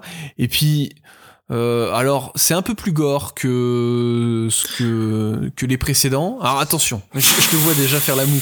Je, je dis, je suis pas en train de te dire que c'est bien fait, mais t'as une ou deux mises à mort euh, qui sont un peu plus, Oh, euh, c'est pareil, peu c'est un plus poussées. scandale ça. Mais, mais c'est, c'est, pas si, c'est pas si foufou que ça. Moi, la seule mise à mort que, que j'ai trouvée, euh, où je me suis dit, tiens, c'est du Mortal Kombat, mais c'est très mal fait, c'est le, la décapitation quand elle se, il y a le, alors je sais plus, c'est le chapeau. Ouais, qui est en quand train de elle, bah, elle se- elle se fait couper, euh, elle se fait couper en, en morceaux, mais c'est ça fait jeu vidéo quoi. En fait, c'est le, Oui. le- c'est le problème que j'ai, c'est que t'as quelques scènes, moi j'y reviendrai. euh, t'as quand même des trucs où tu te dis les mecs ont tenté quelque chose entre guillemets. La scène où la, c'est la gonzesse qui vole là, qui se fait couper, Mm. où le gars fait un, c'est vraiment, on a vraiment un finish qui est filmé et où tu sens une volonté de faire du jeu vidéo. Et pour moi, encore une fois, on est sur quelque chose qui, un film de cinéma n'est pas un jeu vidéo. Parce que déjà t'as joué avant donc t'es dedans et t'as fait une action qui te permet ensuite de savourer euh, après avoir fait ton combat de savourer ce, ce finish et tout. Donc t'as le mec qui fait une sorte de salto arrière qui atterrit sur le, le personnage et qui l'a fait glisser vers la lame qui tourne dans le sol et elle se elle s'éventre elle s'ouvre comme ça en deux. Avec un effet qui est très presque cartoon pour moi. Dire que Mm. c'est pas écœurant c'est tu n'as pas le côté jouissif Oui. euh, que tu espères avoir dans Bah, un ça jeu fait vidéo faux. où tu te dis voilà ça se mérite entre guillemets Bah moi je trouve surtout que ça fait très faux la Ça fait façon très dont faux. tu le vois Ouais. et euh, c'est alors là pour le- pour le coup on est en CGI euh, quasiment tout le long du film Ouais. et euh, et du coup moi c'est quelque chose qui va me sortir parce que j'ai pas ce sentiment de violence j'ai pas ce sentiment de de de dureté dans les coups j'ai pas ce sentiment de voilà et et, c'est vraiment dommage parce que euh, il y, y aurait eu possibilité de faire quelque chose autre et en fait t'en fais t'en fais absolument rien et, euh, et, et aucun personnage n'est iconisé correctement. Euh, enfin j'en reviens à, à Joe Taslim mais t'es même pas foutu de le filmer correctement. Euh, et, c'est bête parce que j'aurais quelques petits je trouve alors que euh, Scorpion, c'est ce que j'allais je trouve qu'il y a- mais même Joe Taslim, je trouve que là, en fait, c'est dommage parce que t'as des scènes où je me suis dit, tiens, ils ont, ils ont tenté un truc. euh, c'est pas uniquement un mec qui a des pouvoirs uniquement quand il se bat, par exemple. Je veux dire, la, la- sa première apparition sur Terre où il fait apparaître des Avec la trucs neige. de glace et tout. ouais Je, c'est je ce que j'allais dire Voilà, il y a des moments où visuellement arrivent- c'est beau Il y a des, il y a des choses. Alors, j'irai Mm. pas jusqu'à là quand même. Bah, euh, la- la- Mais- si moi ah, je, alors, la scène là, oui. La- Sur la scène là, coup, alors, attention, hein, je, suis, je, je- je suis pas très fan du film, mais je dois avouer que cette scène-là où il débarque euh, sur Terre euh, et que tu Oui, le vois, je- euh, en fait, ça intéressant. t'as de la glace et en fait il Mm. fait il fait neiger de la glace et Ouais. euh, au moment où il arrive, il, il fait un, un mouvement qui fait remonter toute la glace pour la faire redescendre rapidement. Alors, soyons honnêtes, je pense que s'il voulait les arrêter, il aurait peut-être pas fait ça. Parce Très que juste faire. Non, tomber, juste faire tomber, c'est un peu con quand il pense. Je Le Je mec, suis- non, je suis d'accord. Il, est ultra puissant. Donc, t'as, tu Non, sens que c'est une volonté de, mais par contre, quand j'étais devant la scène, j'ai dit, ah, c'est, c'est intéressant. Et là, tu te dis, mais Mm. pourquoi il lance pas, euh, voilà, un méga pic de glace? Pourquoi il bloque pas la voiture? Pourquoi, tu vois, non, il balance des pics, des trucs de glace partout. Pire que ça, il attend. Oui, Quand attend, il est dans la ruelle, Ouais. il attend, il le regarde. Là, euh, alors je crois que c'est Jax qui lui dit Oui. Euh, Vas-y, pars, je m'en occupe. Du coup, Jax se pareil, fait péter les bras. C'est pareil, tu te dis, mais pourquoi C'est complètement toi- débile. pourquoi est-ce que toi tu te sacrifies pour lui? Mm. dire que pourquoi toi qui es un combattant aussi qui a été sélectionné pour faire le Mortal Kombat et tout, pourquoi toi tu décides de d'aller alors peut-être qu'il pensait gagner, c'est possible aussi parce que l'autre est, est pas forcément, on vient de voir que c'était pas forcément le meilleur combattant du monde, Euh, il y croit plus des masses, il a perdu un petit peu la foi. Et donc il part se battre contre contre Sub-Zero, mais tu dis c'est un, un petit peu le moment où on est encore dans l'intro du on est encore dans l'intro du film où t'as Sub-Zero du coup qui est un simple homme de main, ça, on, Mm. on commence à le découvrir Mm. et où tu te dis ouais ils ont tenté de au moins lui faire parce que je trouve qu'ils les utilisent plutôt bien ces pouvoirs au début euh, voilà je trouve qu'ils ils bloquent les mecs ils les envoient ils créent des murs de glace des machins comme ça mais il y a, il y a quand même une volonté de faire quelque chose ce qui est dommage effectivement c'est que euh, bah, il y a pas grand chose derrière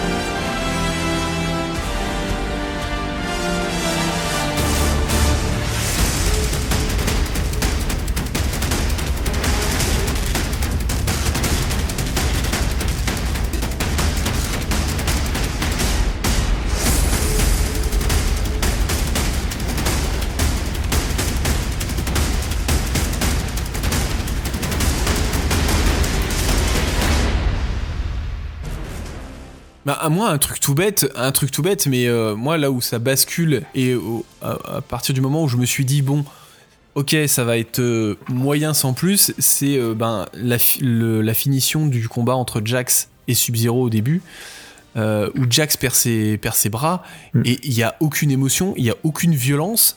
et, et pour moi, ça fonctionne pas. Et à partir de ce moment-là, je me suis dit, ok, j'ai l'impression de revoir un film de. En, fait, j'avais l'impression de revoir le film de 95, c'est-à-dire qu'on essaye de faire un PG-13, mais un PG-13 de 2021, donc on peut se permettre un peu plus de mettre des trucs un peu plus cracra, mais euh, toujours dans une limite euh, qui fait que ben tu t'assumes pas jusqu'au bout ton truc et euh, ben t'y crois pas. Alors oui et non, parce que la campagne, alors moi, il y a plein de trucs que je trouve honteux en fait dans Mortal Kombat, et la première chose, ça a été la communication.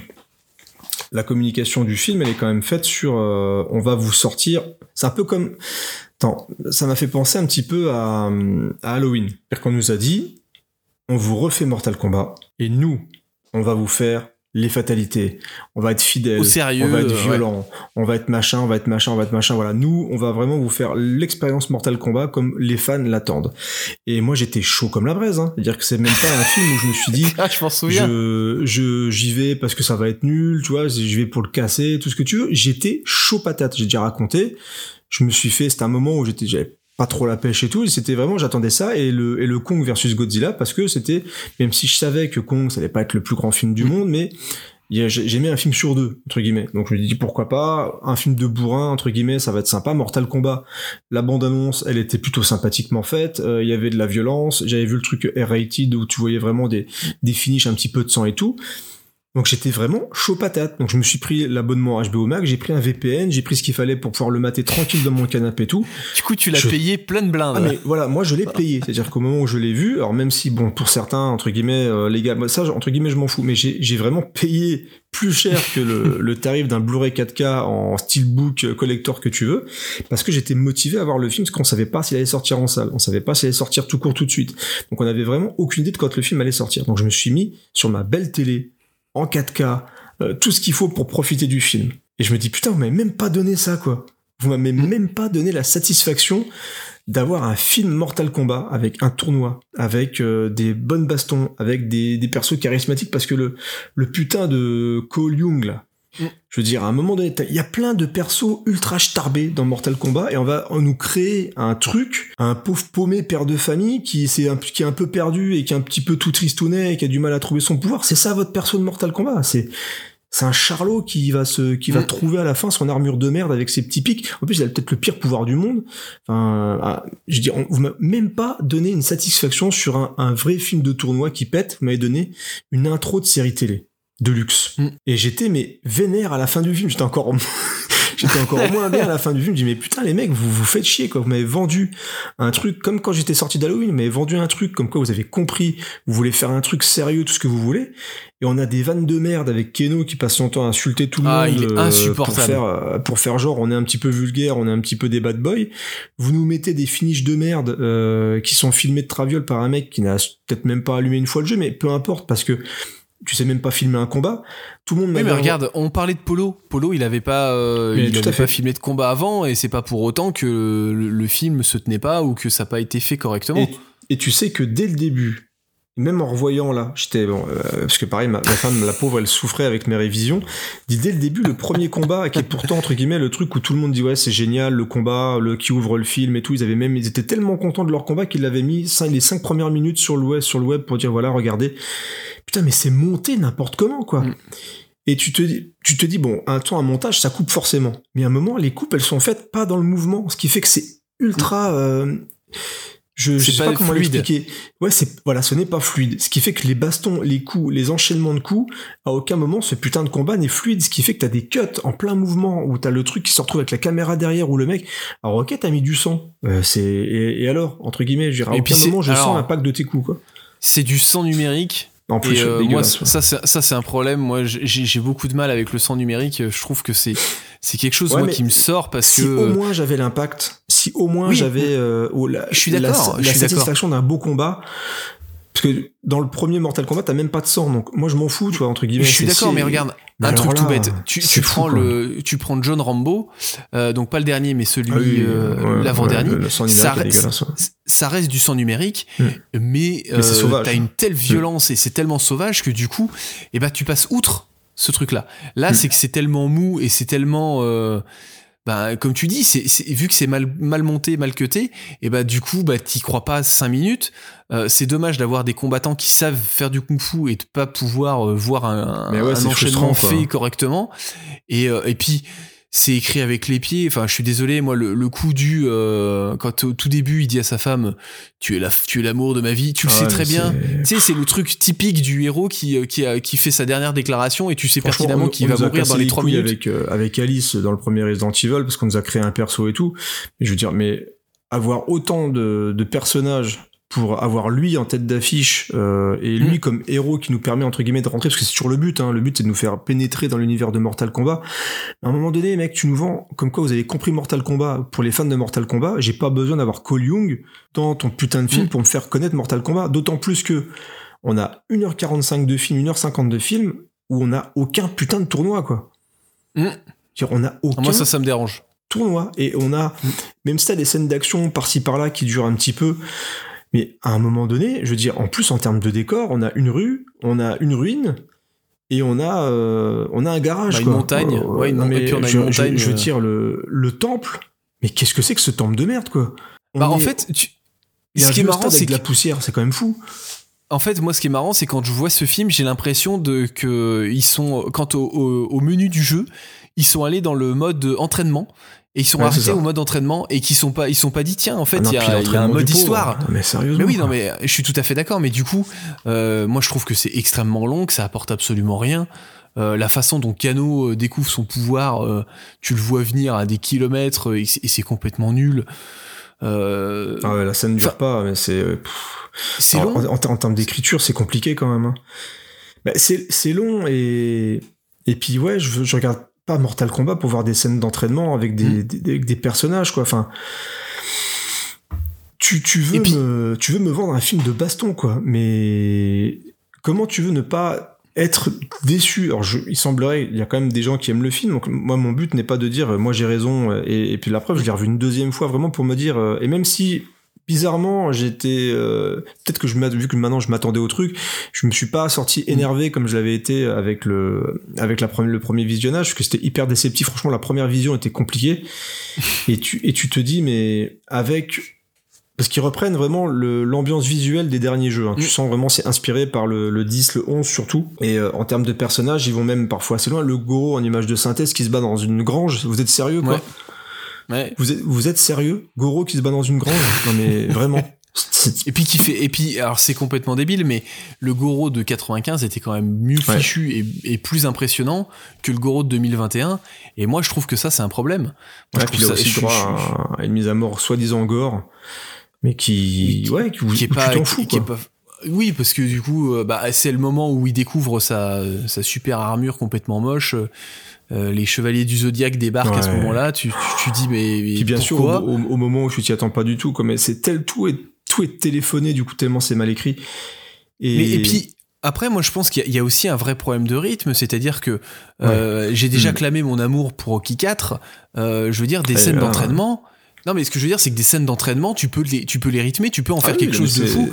Euh, le- tu, tu peux. euh, La séquence d'entraînement, c'est un vrai scandale. Hein. Je veux dire, le, le fait de nous bazarder dans une vieille, euh, dans une espèce de, de vieux désert, dans une vieille carrière de Mm. merde avec du sable où ils vont se taper dessus pour essayer de retrouver leur, leur euh, carte, katana, katana ou arcana, Arcana. ou un, un truc comme ça. Ouais. Donc ils veulent retrouver leur arcana. Mais pff, et pourquoi Mm. il faudrait un arcana pour aller botter le cul de je sais pas qui? Enfin, à un moment, t'as ton truc, euh, t'as liné avec une tache sur le torse, comme quoi c'est l'élu, je sais pas quoi. Enfin, encore une fois, une histoire d'élu de merde, quoi. Enfin, c'est c'est ultra tu t'en fous de ça. Et en plus, on est sur la douzième génération. Alors pourquoi on ne met pas plutôt les autres générations où sûrement c'était pas des pauvres paumés euh, qui, qui se tapent de, de- sur des rings de merde en MMA quoi Pourquoi on n'a pas eu plutôt à l'époque où t'avais des, des vrais ninjas, des vrais trucs? Parce que là, on se tape vraiment des persos à deux balles. On a un loupard, je dirais Keno, c'est un pauvre loupard où il te dit je suis le chef des machins, mais à, à aucun moment t'y crois. Dire, à aucun Mm. moment tu crois que ce mec peut être le chef des ninjas, je sais plus quoi là. euh, dire, c'est c'est pareil pour Jax ou Sonya Blade. Je veux dire, ils essaient de nous faire croire des trucs. À aucun moment, contrairement, pourtant c'est très con. hein, dire, Sonya Blade, je la vois trois secondes dans une action au tout début avec un fusil à pompe en train de défoncer des mecs, bah t'y crois. Je veux dire, là, on se retrouve quoi? C'est t'as le, le mec qui débarque, il fait un salto dans une carrière de voiture toute pourrie, et ils se font attaquer par reptiles. Ouais, super, bravo quoi, bravo pour la cohésion Ah, d'équipe, mais- bravo pour le. Tu vois, c'est là où c'est bête, c'est-à-dire que, alors, j'ai pas été accroché sur la scène d'intro où je te dis, l'écriture m'avait un peu euh, dérangé et, et, et c'était pas forcément bien monté. Et après, au niveau de la présentation des personnages, euh, je trouvais que c'était plutôt pas trop mal, euh, Ouais. sans, sans dire que c'était bien, mais au moins, sympathique. hein. voilà, c'est- c'est- non mais ce que je veux dire, tu l'as dit, la- l'arrivée de, de Sonya Blade, ça reste, ça reste potable. euh, Le, le, la, la présentation, euh, qui c'est qu'on avait, euh, euh, enfin voilà, les, les, les présentations sont pas complètement déconnantes. Et, et je te dis, à partir d'un moment où tu te rends compte que tu vas aller nulle part, et, euh, et c'est frustrant et énervant parce que tu, tu dis tout ça pour ça. Non, puis c'est pareil, je veux dire, ils, ils envoient, c'est un peu comme l'histoire du Terminator, tu vois, je veux dire, ils envoient euh, Sub-Zero quand le mec, il a je sais pas quel âge. Pourquoi ils l'ont pas buté avant? Mhm. Enfin, à un moment donné, euh, il y a aucune logique dans ce putain de truc. Quoi. Et Raiden, il est tout mou, il est tout pourri. euh, c'est Ah, puis il a aucun charisme. Shang Tsung, il est tout pourri. Alors, bien sûr, il ressemble euh, un petit peu à ce Mhm. qu'ils ont fait maintenant dans les nouveaux jeux. Mais dire, il se balade, il se balade à pied là, dans, dans le désert là, en attendant je sais pas quoi avec ses copains. Dire, ils, ils attendent que les mecs ils tuent les gens sur Terre et en même temps, tu les vois, ils se baladent dans le désert. Mm. Ok, bon, super. Alors c'est pour nous mettre des, des images de statues un petit peu, euh, un petit peu au loin, peut-être, je sais pas, pour nous, nous faire croire en l'autre monde ou le Nether, le- je sais plus comment ils appellent ça maintenant, et vu qu'ils ils essaient vraiment de d'épouser un petit peu l'ambiance des les univers des jeux. Mais tu sens, encore une fois, les gars, ils ont voulu nous lancer une franchise avec un, un premier film qui va te lancer un truc. Mais non, C'est arrêtez ça. avec ça, Mm. c'est pas possible. Moi, quand je veux voir un film, je veux voir un film. Tu veux faire une suite, tu fais une suite, pas de problème, il y a de quoi faire après. Mais fais-moi déjà un vrai putain de film, quoi. Me promets pas un truc juste après, euh, voilà, on, on va aller voir Johnny Cage, super, bravo, quoi, c'est super sympa, quoi. Parce que Oui, en puis c'est pas en plus, c'est euh, pas le perso. En plus, c'est pas le perso le plus intéressant du, de l'univers Mortal Kombat. bah non. Tu vois, c'est là où c'est un peu bête, c'est que en plus on te fait. Alors, euh, j'avais zappé ce, ce point-là, mais c'est vrai que le dernier clin d'œil qui est, euh, oh mais t'inquiète pas, maintenant, euh, bah, je suis recruteur pour. euh, Ouais, qu'est-ce que tu vas faire à Hollywood? Qu'est-ce que tu vas faire à Hollywood Et t'as un gros plan sur Johnny Cage. Ouais. Et en fait, tu dis mais. Ah, Ah, non, vous avez pas. C'est la formule Marvel. Ouais, mais c'est complètement. Enfin, moi, je trouve ça nul parce que euh, le film en lui-même ne se tient pas. Ah mais puis moi ça m'énerve encore plus, hein, dire, vraiment. Dire que je viens de me taper 1h50 de film en espérant quelque chose et vous me dites clairement euh, ouais attends dans 3 ans quoi. T'auras t'auras la suite et t'auras. Non, mais c'est même pire que ça. C'est-à-dire que c'est attendre dans trois ans, mais même la promesse. En tu vois, c'est c'est même là le pire, c'est que même la promesse qui est faite, bah, je m'en fous. Moi, de me Oui, dire, oui. euh, ben, on va aller chercher Johnny Cage, je m'en fous. Tu vois, Non, euh, je parlais de. c'est le clin Tu vois, on, coude. on- on parlait de la, de la fin du premier Mortal Kombat. T'as quand même Shao Kahn qui débarque, et, euh, et tu dis. Bah, j'ai envie de voir la suite, j'ai envie de le voir, j'ai envie de voir ce que ça peut donner. Là, c'est pareil, la Shao Kahn, on le voit pas. Et, euh, et tu te dis Non, que ça pourrait être. des un- statues. un- euh, tu vois un peu statue un peu à droite à gauche mais je je, je, je sais pas c'est et puis euh, ce- on parlait des décors sur le- sur les premiers et- et là c'est c'est fade c'est fade Ouais, c'est triste C'est c'est très très fade. Bah, tout ça, ça a pas euh, de Il y a, ça y a a pas de il y personnalité Il y a un petit peu de boulot, justement, c'est pour ça qu'ils ont beaucoup communiqué sur le premier, parce que c'est un petit peu lumineux, le côté jardin japonais, euh, Mm. machin, euh, et puis t'as l'espèce de, de confrontation entre les deux clans qui vont se faire, t'as la Mm. violence qui est un peu mise en avant et tout, t'as donc le Jotal Sim qui débarque et tout. Sauf que moi j'ai beaucoup de mal avec Jotal Sim en tant que méchant, ça fait partie des gens, un peu comme Jet Li, Mm. où j'ai du mal, Jet Li méchant, je n'y crois jamais. C'est-à-dire que je, je- ça ne passe pas. C'est-à-dire tous les films où il a fait un peu un mec un peu badass et tout, ça ne fonctionne jamais. Et lui, il a un peu, alors, il, il a peut-être un petit peu plus quand même l'air machin, puis bon, il a le casque, il a tout le truc comme ça, mais j'ai du mal à, à- à le voir comme un méchant. Et on a, euh, on a donc les fameuses phases de, de combat, dont l'ultime combat où il va se battre. Donc le, on a euh, Scorpion qui réapparaît comme par magie. Oui. Euh, je débarque. euh, donc pareil, on nous vend. euh, les mecs ont été vendus sur toutes les bandes annonces. C'était eux deux. Hein. C'est-à-dire que tu les voyais tout le Mm. temps, tout le temps, tout le temps, tout le temps. Et là, tu les vois. Bah, scène d'ouverture, scène de fin. Voilà, c'est eux qui se battent et puis euh, et puis basta. Et, et pareil, c'est un peu une déception parce que bah déjà effectivement, on est dans une espèce de gros hangar euh, tout gelé euh, où ils vont Mm. se foutre sur la gueule. Euh, on a l'impression de voir même une cage de MMA parce qu'ils vont rebondir contre Mm. des contre les cages et tout comme ça un peu à, à gauche à droite. Mais ce qui est dommage, euh, c'est c'est vraiment ce que je trouve vraiment dommage, c'est qu'il y a quelqu'un dans le film qui a compris, je pense quand même un petit peu Mortal Kombat. Ce qui est dommage, c'est que t'as pas un réal qui lui arrive à donner vie en fait à tout ça. C'est-à-dire que les, t'as quand même des trucs où je trouve que Sub-Zero particulièrement, ou même quelques persos, techniquement ça se tient, tu vois, visuellement, euh, quand Liu Kang fait des boules de feu, alors Liu Kang j'ai dit tout à l'heure il a 12 ans, hein, c'est quand je, tu le vois pour la première fois avec son cousin en train de faire des vannes avec Keno, mais c'est s'il vous Ah, plaît. le quoi, cousin, c'est encore pire. Le cousin, il a, si Liu Kang il a 12 ans, le cousin il en a 6. Hein. C'est et puis tu les vois, genre c'est des mecs qui ont soi-disant de la bouteille et qui se Mm. bastonnent depuis des siècles, mais à aucun moment t'y crois en fait. C'est un vrai, c'est un vrai souci. Donc vraiment les, les gens de la terre, c'est sont on n'est pas au top quoi en termes de défense, euh, mais c'est dommage parce que t'avais quand même des coups, le coup du dragon euh, filmé de loin qui va Mm. bouffer un mec. euh, Je trouve que en, en tant que money shot, ça passe plutôt bien. Ils l'ont compris parce qu'ils c'est faible. bande annonce. Mais ça fait faible. Mais il y a, quelqu'un en fait en termes de Mm. pouvoir. Je veux dire, t'as aussi euh, comment il s'appelle C'est non, c'est pas Cabal. Il, non, Cabal, je crois qu'il est dans le dans le 2 d'ailleurs, dans Destruction finale, je sais plus. Euh, tu sais, c'est le mec qui a des grosses dents là. Je crois que c'est dans le dans le 2 qu'il est dans Destruction finale. Euh, ouais, ouais, ouais. ouais, il est tout fait. pourri. Enfin bref. Ouais. Et, et dans celui-ci, t'as le mec qui court super vite. Euh, qui a un costume avec des yeux rouges comme ça, enfin qui était dans les jeux aussi, euh, qui est plus, donc ils ont mis le costume tel quel. hein, donc, euh, donc les pouvoirs sont plutôt bien intégrés et les pouvoirs de Sub-Zero entre guillemets, je trouve que ça passe. Il y a Mm. le moment où il crée un mur de trucs, où il balance, où il glisse dessus, donc il y a quand même des, des trucs qui sont un peu pensés. Ce qui est dommage, c'est que bah ouais, en termes de mise en scène, bah le, le gars il sait pas quoi faire avec quoi. Et le peu de bastons qu'on a, où, eh ben, c'est des bastons qui sont euh, avec plein de gars différents dans plein de coins, ce qui fait que tu passes très très vite sur le combat de Liu Kang. Ensuite, t'as le combat de Cole Young. Ensuite, t'as le combat de, de Sonya Mm. Blade. Et donc, tu t'accroches à aucun combat. Et le dernier et ultime affrontement, eh ben, on, on a quelque chose quand même d'ultra, euh, d'ultra décevant parce que t'as attendu 1h45 pour avoir cette fameuse grosse baston entre les deux, euh, les deux êtres Scorpion et Sub-Zero. Et c'est con, quoi. Parce que malgré quelques, quelques, ouais, quelques plans assez jolis, bah, le mec, dès qu'il s'agit vraiment de, de donner corps à son film d'action, bah, y a rien. Y a rien qui va. C'est, C'est fade, en fait. C'est ultra fade. On m'a vendu Bah, un moi, truc c'est- épicé et violent et Bah, c'est exactement le, le- le sentiment que j'ai eu quand j'ai fini le film, c'est de me dire que c'était euh, c'était exactement ça, c'est-à-dire que c'était fade, c'était pas euh, en fait j'avais pas trouvé j'ai pas trouvé ça euh, alors avec le recul, j'ai pas trouvé ça nul, mais j'ai pas trouvé ça bien. Enfin, tu vois, c'est c'est vraiment le, le film que tu, qui, est, qui est oubliable parce qu'il y a, il y a vraiment rien de, de, de marquant, il y a rien qui, euh, qui vient t'imprimer la rétine. Et, euh, et je trouve ça vraiment, euh, vraiment dommage. Comme tu dis, on, on est quand même dans une période euh, où tu peux faire des money shots qui sont quand même qui ont de la gueule, où du coup tu peux quand même faire en sorte que t'aies deux trois trucs qui puissent sortir de ton film. Et là, Bah, tu parlais tout à l'heure d'être pris pour un con, mais vraiment, moi, la première fois où j'ai fini le film, je me suis dit, on m'a pris pour un con. Je veux dire, euh, on, on m'a vendu un truc, je n'ai absolument, j'ai même pas eu la moitié de ce que je voulais. C'est-à-dire que je demande pas grand-chose. Je suis devant Mortal Kombat. Je ne cherche pas à voir le dernier euh, Godard, le dernier Spielberg, je ne cherche pas à voir un truc euh, monstrueux, je sais ce que je regarde. Je regarde un film Tu qui veux un truc efficace. je- mais ça s'appelle Mortal Kombat. Mm. Je ne veux. Je cherche juste des combats. Je cherche quelque chose, je t'ai dit, de, de violent ou encore peu importe. Moi, je veux juste un truc, un, défouloir qui est bien foutu, où le mec sait filmer l'action, où j'ai de l'action.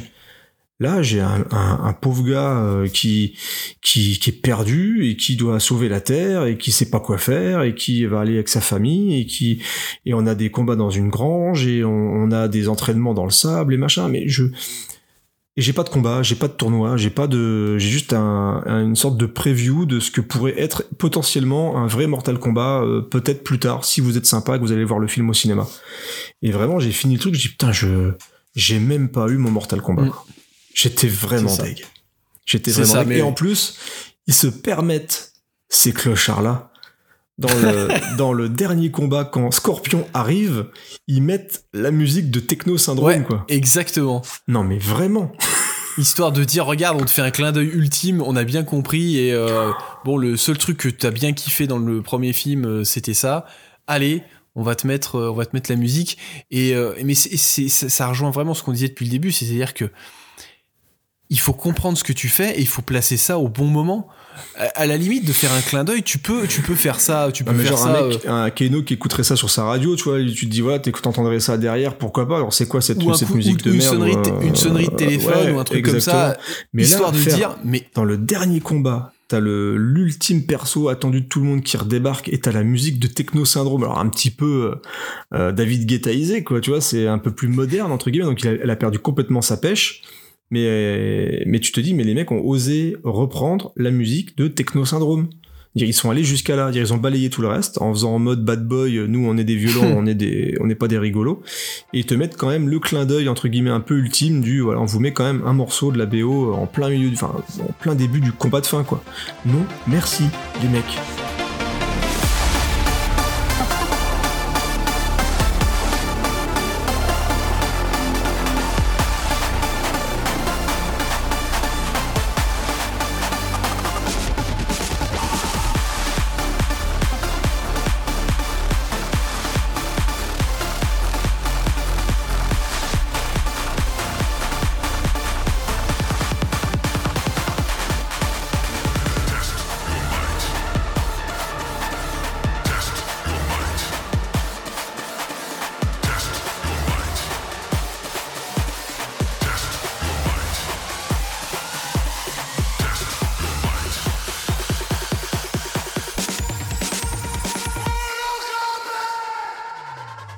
Ça. C'était et, en- du coup, c'est c'est flagrant de, de voir que eh ben tu peux pas vendre ton film en disant on a compris Mortal Kombat.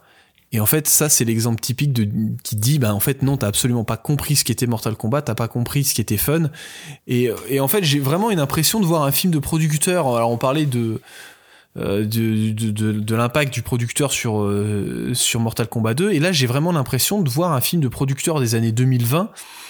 Euh, et, et comme je te dis, de mettre un peu de, un peu de violence, mais sans trop en mettre, euh, histoire un peu de de- d'attirer les gens. euh, euh, et, et- et Encore une fois, c'est, euh, on veut attirer les fans. C'est, c'est chaud quoi. Moi ça me fait chier en fait.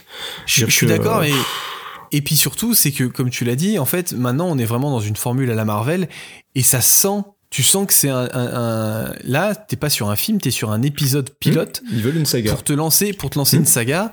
Et euh, donc, moi, je me plaignais qu'on n'ait pas Shao Kahn, mais parce que typiquement, c'est le genre de truc qui, qui te ferait apparaître euh, à la fin du. Même, je suis je suis persuadé qu'il le ferait apparaître à la fin du 2. Il le ferait même pas apparaître dans le 2, il le Ouais. ferait apparaître à la fin du 2 pour te teaser le, un épisode 3 que, potentiel. Enfin voilà, on, on en est là maintenant, c'est-à-dire que on n'est même plus dans le, le plaisir immédiat de ce que tu es en train de regarder, mais euh, en train de, de dire, eh ben écoute, euh, dans 3 ans, il va y avoir ça et c'est cool. Et puis du coup, on va faire monter la sauce pendant, euh, pendant tout ce temps-là de manière plus ou moins factice. Pour à la fin, on va te te- faire te- des bandes annonces euh, ultra, ultra léchées, ultra travaillées, ultra mensongères. Parce que franchement, je les ai toujours en travers de la gorge, moi, les, les bandes annonces qui me vendaient du rêve et tout. Ah, vraiment le, le couillon de base, quoi. J'ai vraiment été le. Des fois, tu jures de pas te laisser reprendre et tu te dis, c'est con de se faire niquer sur un truc comme Mortal Kombat, tu vois. Mais où je me dis, j'ai même pas des attentes de ouf. C'était vraiment, je voulais voir mon film vide tête. Euh, Mm. où, euh, où le film s'appelle Mortal parce que tu te dis je regarde un film qui s'appelle Mortal Kombat à quel moment je peux être euh, un peu triste tu vois en, en finissant un film qui Mm. s'appelle Mortal Kombat et tu te dis les, les gars ont réussi à, à rendre chiant un truc couillon et bordélique comme Mortal Kombat tu dis aucun ils ont même réussi avec leur personnage principal à rendre ça un peu fade et Mm. c'est c'est ça. et c'est pas du tout ce que j'attendais. Je veux dire, même le 2, il, il est foiré pour plein de raisons, on, on l'a expliqué, mais au moins, j'ai ma dose de Nawak, où je me dis, les gars, voilà, ils se sont foirés, mais au moins ils se sont foirés en beauté, quoi. Que là, c'est juste, ouais, lance, lance un phallogramme plat, euh, où tu te dis, ils ont même pas, ils ont juste retenu, on va vous mettre du gore, les mecs. Voilà, c'est rigolo. On va vous faire des clins d'œil, on va vous faire des petites phrases. Ouais, franchement, les phrases, mais c'est ouf, quoi. Mm. Flawless Victory, machin. En plus, quand tu regardes ça en VF et qu'ils te balancent ça en anglais, mais allez vous faire foutre. C'est pas logique du tout.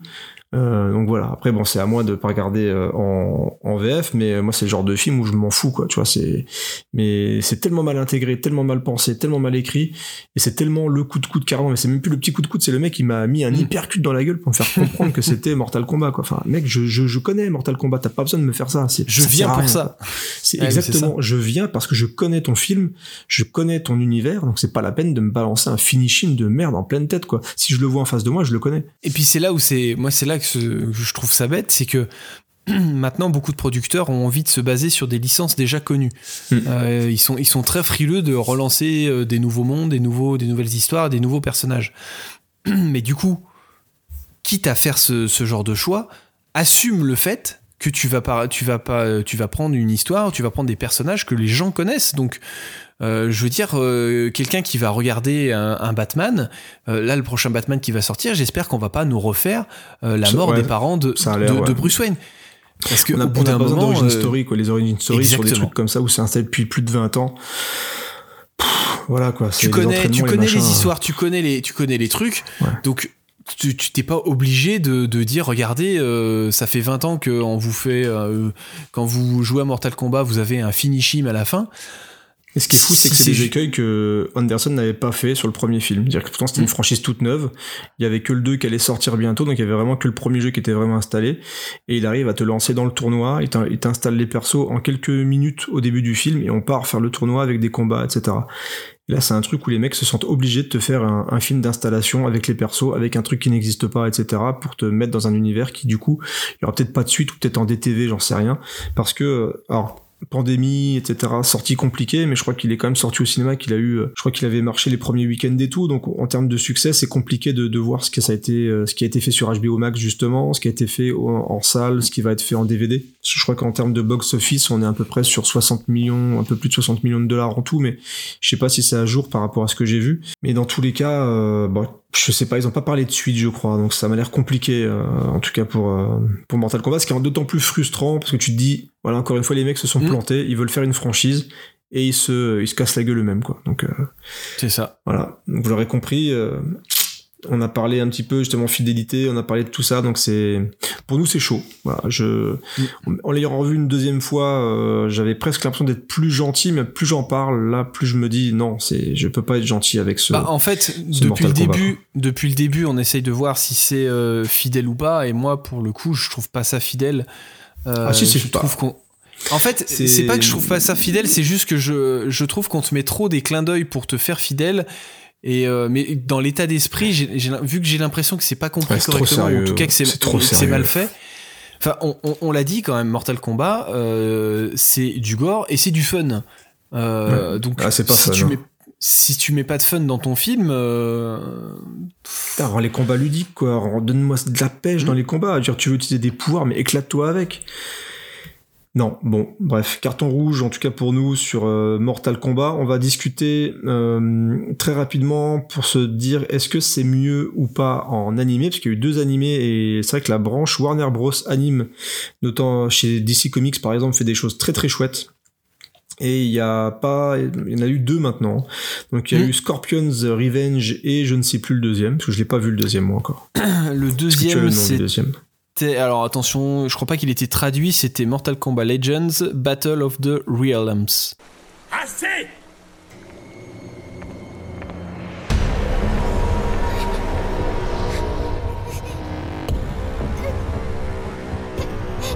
Un pas de plus et il est mort.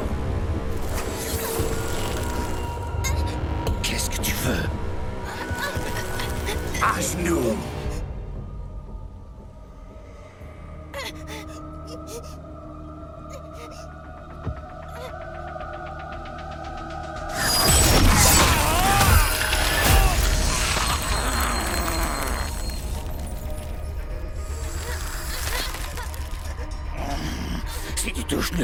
cheveu de sa tête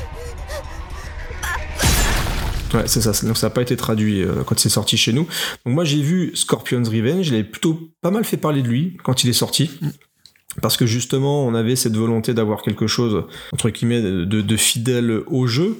Et là, j'ai envie de dire, mais putain, ouais, quoi. Là, je... Mm. Là, j'ai des, j'ai des combats qui défoncent, quoi. J'ai, j'ai même été euh, hyper agréablement surpris quand j'ai découvert le, la chose parce que même s'il reprend, alors, il abuse même un petit peu des X-rays avec les effets, avec les crânes qui se pètent, etc. Il y a un petit peu Mm. beaucoup.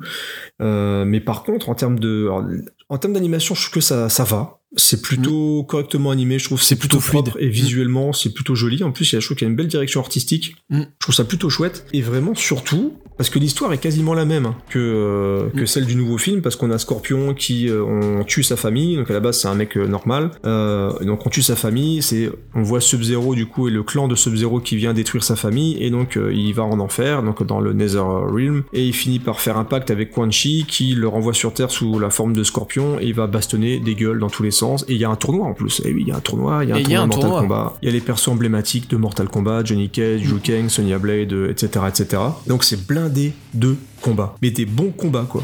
Euh, Vraiment, je sais pas ce que t'en penses, mais en termes de chorégraphie, en termes d'impact et en termes de, de violence, ça y va. Mais il y a de la violence qui fait même parfois, euh, c'est ça fait mal quoi, je trouve. hein. Et ben moi c'est très simple, moi du, pour le coup j'ai vu les deux et euh, c'est le, le deuxième est la suite directe donc ça se répond directement et j'ai pris mon pied sur les deux, c'est Mm. très simple.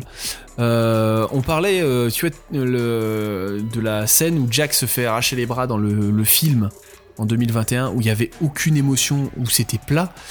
Là en animé euh, la scène où Jack se fait arracher les bras, euh, mamma. hein. Bah, j'ai même la, la mort du, gosse de Scorpion, elle est, elle, Elle est, pas mal aussi, hein, je trouve. Elle est elle plutôt, est- elle est plutôt costaud. tendue, hein. Elle est costaud, la, la première attaque. Et comme tu dis, donc t'as les X-rays, mais même au-delà des X-rays, euh, t'as des démembrements, t'as euh, Ouais, ouais. c'est c'est euh, t'as des des les corps déchiqueter, cou- découpés en deux. Enfin, c'est c'est alors ils ont vraiment pas lésiné sur le sur le gore et sur la violence. Et, euh, et c'est pour moi c'est ce qui se rapproche le plus des des jeux Mortal Kombat. Euh, on, alors on, on coche vraiment toutes les cases, c'est fun. Euh, moi, je prends vraiment beaucoup de plaisir. Alors, les deux films font 1h20 générique compris, donc autant vous dire que ça se regarde Ah, ça va vite, très hein. Mais Très dire, facilement. Il y, a au moins une dizaine de combats par film. Hein. Le, le Scorpion Alors, c'est peut-être un, c'est euh, peut-être, c'est peut-être un des soucis, c'est que du coup, il y a tellement de combats que ça va super vite. ah oui, Et donc, ouais. du coup, des fois, c'est bon, ça va peut-être un peu trop, euh, c'est, c'est peut-être un peu too much. Mais c'est ultra agréable à suivre euh, et euh, c'est d'autant plus euh, frustrant de regarder ces films-là. Comme tu l'as dit, on est vraiment sur la même base scénaristique que le film.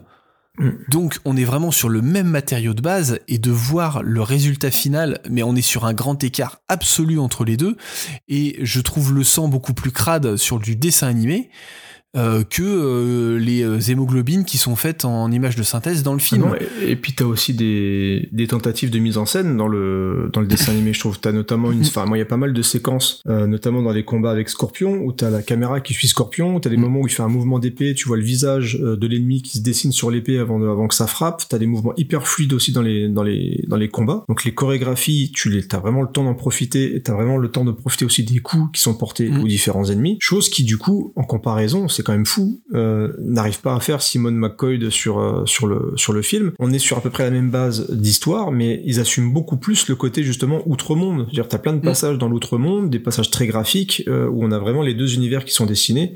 Là où l'outre-monde dans le film de McCoy, bah, c'est un désert. Encore une fois, faut arrêter avec les déserts Mm. les mecs. Hein. Dire l'outre-monde, c'est pas uniquement un désert, quoi. C'est pas uniquement un stade avec du sable pour s'entraîner et puis et puis Shang Tsung qui se balade avec ses potes devant une statue de Goro, quoi. C'est c'est quand même assez incroyable de se dire bon d'accord, t'as le côté animation qui te permet de faire des choses, mais c'est quand même plus varié en 1h20 de film, Mm. plus énergique. Alors, ok, l'histoire elle est, mais bon, encore une fois, je regarde Mortal Kombat. Je veux, je veux des combats, quoi. Je veux des combats, je veux des trucs qui pètent, je veux vraiment quelque chose qui m'emporte et qui me dit, voilà, là, je suis là pour me défouler. Je veux dire, quand je joue à Mortal Kombat, c'est pas pour jouer euh, à Flower, tu vois. Enfin, à un moment Mm. donné, faut arrêter de déconner. Je, veux dire, je suis en train de jouer à Mortal Kombat, donc je veux regarder Mortal Kombat. Et là, sur euh, Scorpion's Revenge, ouais, il y a tout qui est coché, mais en plus, qui est coché de belle manière. Mm. Dire, euh, Exactement. T'as ok une sorte d'origine story avec Scorpion, mais putain quand t'as des combats qui arrivent, bah ouais j'ai j'ai mon Mortal Kombat. J'ai ma violence, j'ai des combats qui sont plutôt bien foutus, et à la fin quand je termine, je suis un peu comme toi, quand je termine le film, bah je suis content. Voilà, je suis content, ça, la musique est chouette, c'est bien monté, Mm. et encore une fois, je, je suis même surpris par les idées de mise en scène du film. Je trouve ça plutôt euh, plutôt bien pensé. Genre les mecs se sont fait plaisir quoi. C'est Bah, on- et puis on en revient, on en revient à ce qu'on disait, c'est-à-dire que là pour le coup, j'ai pas l'impression qu'on se fout de ma gueule. C'est-à-dire Mm. que tu sens des mecs qui ont compris réellement le matériau de base, qui disent nous on va vous faire un film où euh, il va y avoir de la baston, il va y avoir un tournoi. Attention, chose importante, mais il y a, il y a un tournoi, Mm, il y a un euh, tournoi. qui est, euh, Mm. donc euh, c'est tout bête, mais au moins ça.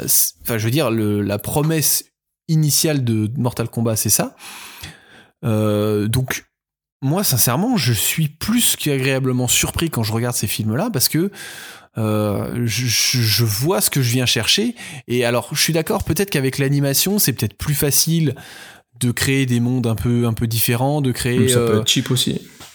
Ah, ça peut être totalement cheap, Mm. mais euh, mais pour le coup, je trouve que c'est. Je suis tout à fait d'accord avec toi. Je trouve que la direction artistique est super belle. Ouais.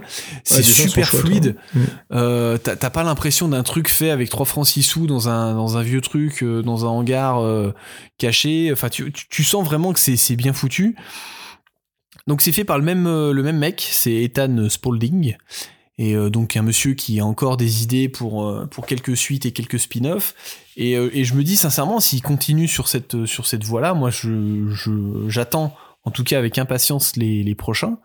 Et euh, alors je peux toucher deux mots du du dernier Ouais, s'il te plaît. ouais. euh, qui euh, qui re- alors on, on est un peu dans la même dans le même état d'esprit que hum, comment ça s'appelle? Dans Mortal Kombat 2 au niveau de l'histoire c'est-à-dire que euh, ben Shokan en a rien à foutre et il dit euh, moi euh, je, je, je vous fais un Mortal Kombat et celui-ci déterminera en fait pour l'histoire de l'humanité celui qui gagne c'est-à-dire si vous gagnez on viendra plus jamais vous faire chier. Par contre, si on gagne, on vous envahit et c'est comme On ça. fait la misère. On vous fait la misère. Et euh, donc on, on, on partirait, on part un peu sur ça. On est, on a le même truc que dans, dans le film, euh, c'est-à-dire que Raiden euh, abandonne ses pouvoirs pour devenir simple mortel et pour euh, pouvoir fou, aider. pour pouvoir aider le, le peuple du, de, terre, de la Terre à, à- à se défendre, et ben j'y crois, j'y crois, j'ai- mal pour lui. Je crois. Euh, le seul souci, c'est que j'ai- un problème au niveau des, des mises à mort, c'est-à-dire que des personnages sont trop importants. Et euh, par exemple, le premier combat de Johnny Cage pendant le tournoi, euh, il prend une petite branlée, mais euh, mignonnette, et il, il termine, il fait une blague à la fin, euh, il est couché, il fait une petite blague. Non, normalement, je suis là pour voir des mecs qui sont en train de se faire prendre la misère, et normalement, ça se termine par un fatality, ou ça se termine, le mec ne peut plus, ne peut plus marcher. Ça, c'est le seul point plus ou moins négatif que j'avais parce que ensuite, euh, il y a des vraies mises à mort, il y a de la vraie violence. On est encore dans des X-rays et encore dans des gros plans de démembrement et ce genre de choses. Il y a surtout, et, soyons francs, je le dis depuis le début du podcast, mais il y a Shao Kahn et qui est un personnage d'une violence et d'une puissance absolue. Ça y est, enfin, on a un vrai personnage de méchant où dès qu'il rentre dans une arène, tu te dis j'aimerais pas être en face. Euh, il y a aussi, on parlait de la direction artistique, mais le, le tournoi se fait dans une arène euh, qu'on retrouvait dans, bah, dans euh, comment ça s'appelle, dans Mortal Kombat euh, sur PS3. C'était déjà cette arène-là avec, les des- grandes des colonnes, euh. Ouais, je vois. avec des grosses des gros animaux t'as du Ouais, sang partout Mm. euh, euh, t'as un public euh, qui qui euh, avec plein de, de bébêtes euh, J'aimais bien dans le jeu que tu pouvais choper un mec dans le public et le balancer sur les, sur les autres gars. C'était cool ça. ouais. c'est ça et, et, et du coup autant euh, dans, dans le, la revanche du, du scorpion j'ai ce que je viens chercher et ben j'ai encore plus ça ce sentiment là dans, le- dans le deuxième. Parce que vraiment, euh, c'est euh, c'est quelque chose que je, qui, ils ont compris ce qu'il fallait faire. J'ai quelques réserves sur l'histoire parallèle. Donc on a on suit euh, donc Liu Kang, Johnny Cage et compagnie euh, faire ce fameux Mortal Kombat et on a le retour de Scorpion qui euh, doit éviter que le dieu fou euh, n'apparaisse. Euh, bon, c'est- cette histoire-là, je trouve qu'elle elle est un peu dommage parce que le, le, le, le tournoi en lui-même est tellement passionnant et t'as tellement envie de savoir ce qui va se passer et comment ça va se passer que du coup c'est ça, ça te Ça nique un peu le rythme. ça nique un peu le rythme. Alors Mmh, après voilà et j'ai un deuxième point. On parlait du final de Mortal Kombat 2 et c'est ce qui se passe un petit peu dans celui-là. C'est un peu Ah du merde, Dragon fou. Ball. D'accord. Euh, donc Liu Kang se transforme en dragon, euh, se bat contre. C'est un peu Pacific Rim la fin. c'est incroyable. peu ils, ont vraiment repris du coup la trame du 2, c'est fou quoi. Et ils ont repris la trame du 2, mais, mais fait de manière euh, Ah, ouais, un peu plus sérieuse. un peu plus sérieuse. Et, et je te dis, j'ai pas le. Dans le 2, j'ai l'impression qu'on se fout de ma gueule à tout moment, à chaque plan. Là, j'ai l'impression que c'est fait de manière beaucoup plus. Euh, euh, comment Respectueuse. dire, respectueuse, voilà, du, Hmm. du matériau de base. Et du coup, mais c'est super agréable à regarder. Il Et quand tu regarde. regardes, Ouais. quand tu regardes ça, comme j'ai dit, ça dure 1h20. Et euh, c'est super bien foutu, t'as un vrai bon rythme, t'as un humour qui... alors après, faut, faut apprécier, mais l'humour de Johnny Cage fait un peu penser à, à Ryan Reynolds dans, dans, Ouais, dans c'est l'approche, si vous voyez ce qui... Mm. Et, euh, et, et c'est- et c'est agréable de regarder ça. Enfin voilà, moi je, je conseille réellement, si vous êtes fan de Mortal Kombat, de regarder les, les deux animés. Donc c'est euh, c'est un peu des, c'est des suites. Euh, alors on peut regarder euh, les, les deux séparément, il n'y a pas de... Il n'y a pas de, de souci particulier, mais euh, si vous voulez faire une, une- bonne petite soirée, vous enchaînez euh, les deux. Euh, c'est Ok. c'est très agréable et, euh, et vous en aurez pour votre argent. Bon, en tout cas, tu m'as vendu le 2, donc je vais vite essayer de me, de me mater ça, parce que ouais, moi, belle surprise. Scorpion's Revenge. Et c'est effectivement peut-être ce qui se rapproche le plus, là, en- actuellement en tout cas, de, de ce que propose Mortal Kombat euh, en jeu vidéo. Donc si vous aimez l'univers, effectivement, Et vous pouvez tenter l'expérience, parce que ça se trouve facilement en plus. Exactement. Et point important, il y a une petite vanne sur Tom Cruise. Euh, c'est- donc c'est toujours assez agréable. C'est qu'à un moment, on, euh, il parle à Johnny Cash. euh, Johnny Cash. Mon Dieu. Dans le Ring of Fire. Ah là là, il, il est là. Euh, il parle euh, à, à- à l'acteur Johnny et le, il lui dit mais euh, tu fais tes cascades et euh, il fait je suis pas comme Tom Cruise, moi je suis acteur. J'avais trouvé, trouvé, ça rigolo. Ça fera plaisir Euh, à Bilou. surtout, ça fera plaisir à Bilou et puis ça, ça, ça boucle un petit peu avec les fantasmes de Polo pour le premier Anderson. film qui, qui voulait, qui voulait Tom Cruise. Je trouvais ça rigolo de faire un petit clin d'œil comme ça. Voilà.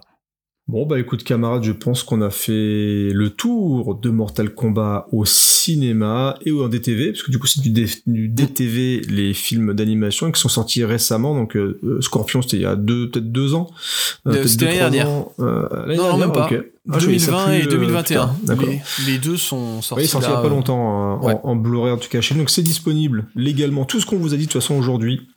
Mm. Mortal Kombat est ressorti, le, donc les films des années 90 sont ressortis en Blu-ray il y a pas longtemps dans un coffret steelbook plutôt joli. Donc si vous voulez vous les faire, bah, c'est la meilleure façon de les regarder de toute façon pour le moment. Et donc le Mortal Kombat de 2021, bah, il est sorti en Blu-ray 4K, il est dispo euh, sur euh, en location, en VOD, tout ça, tout ça, tout ça. Il était déjà pas mal la location.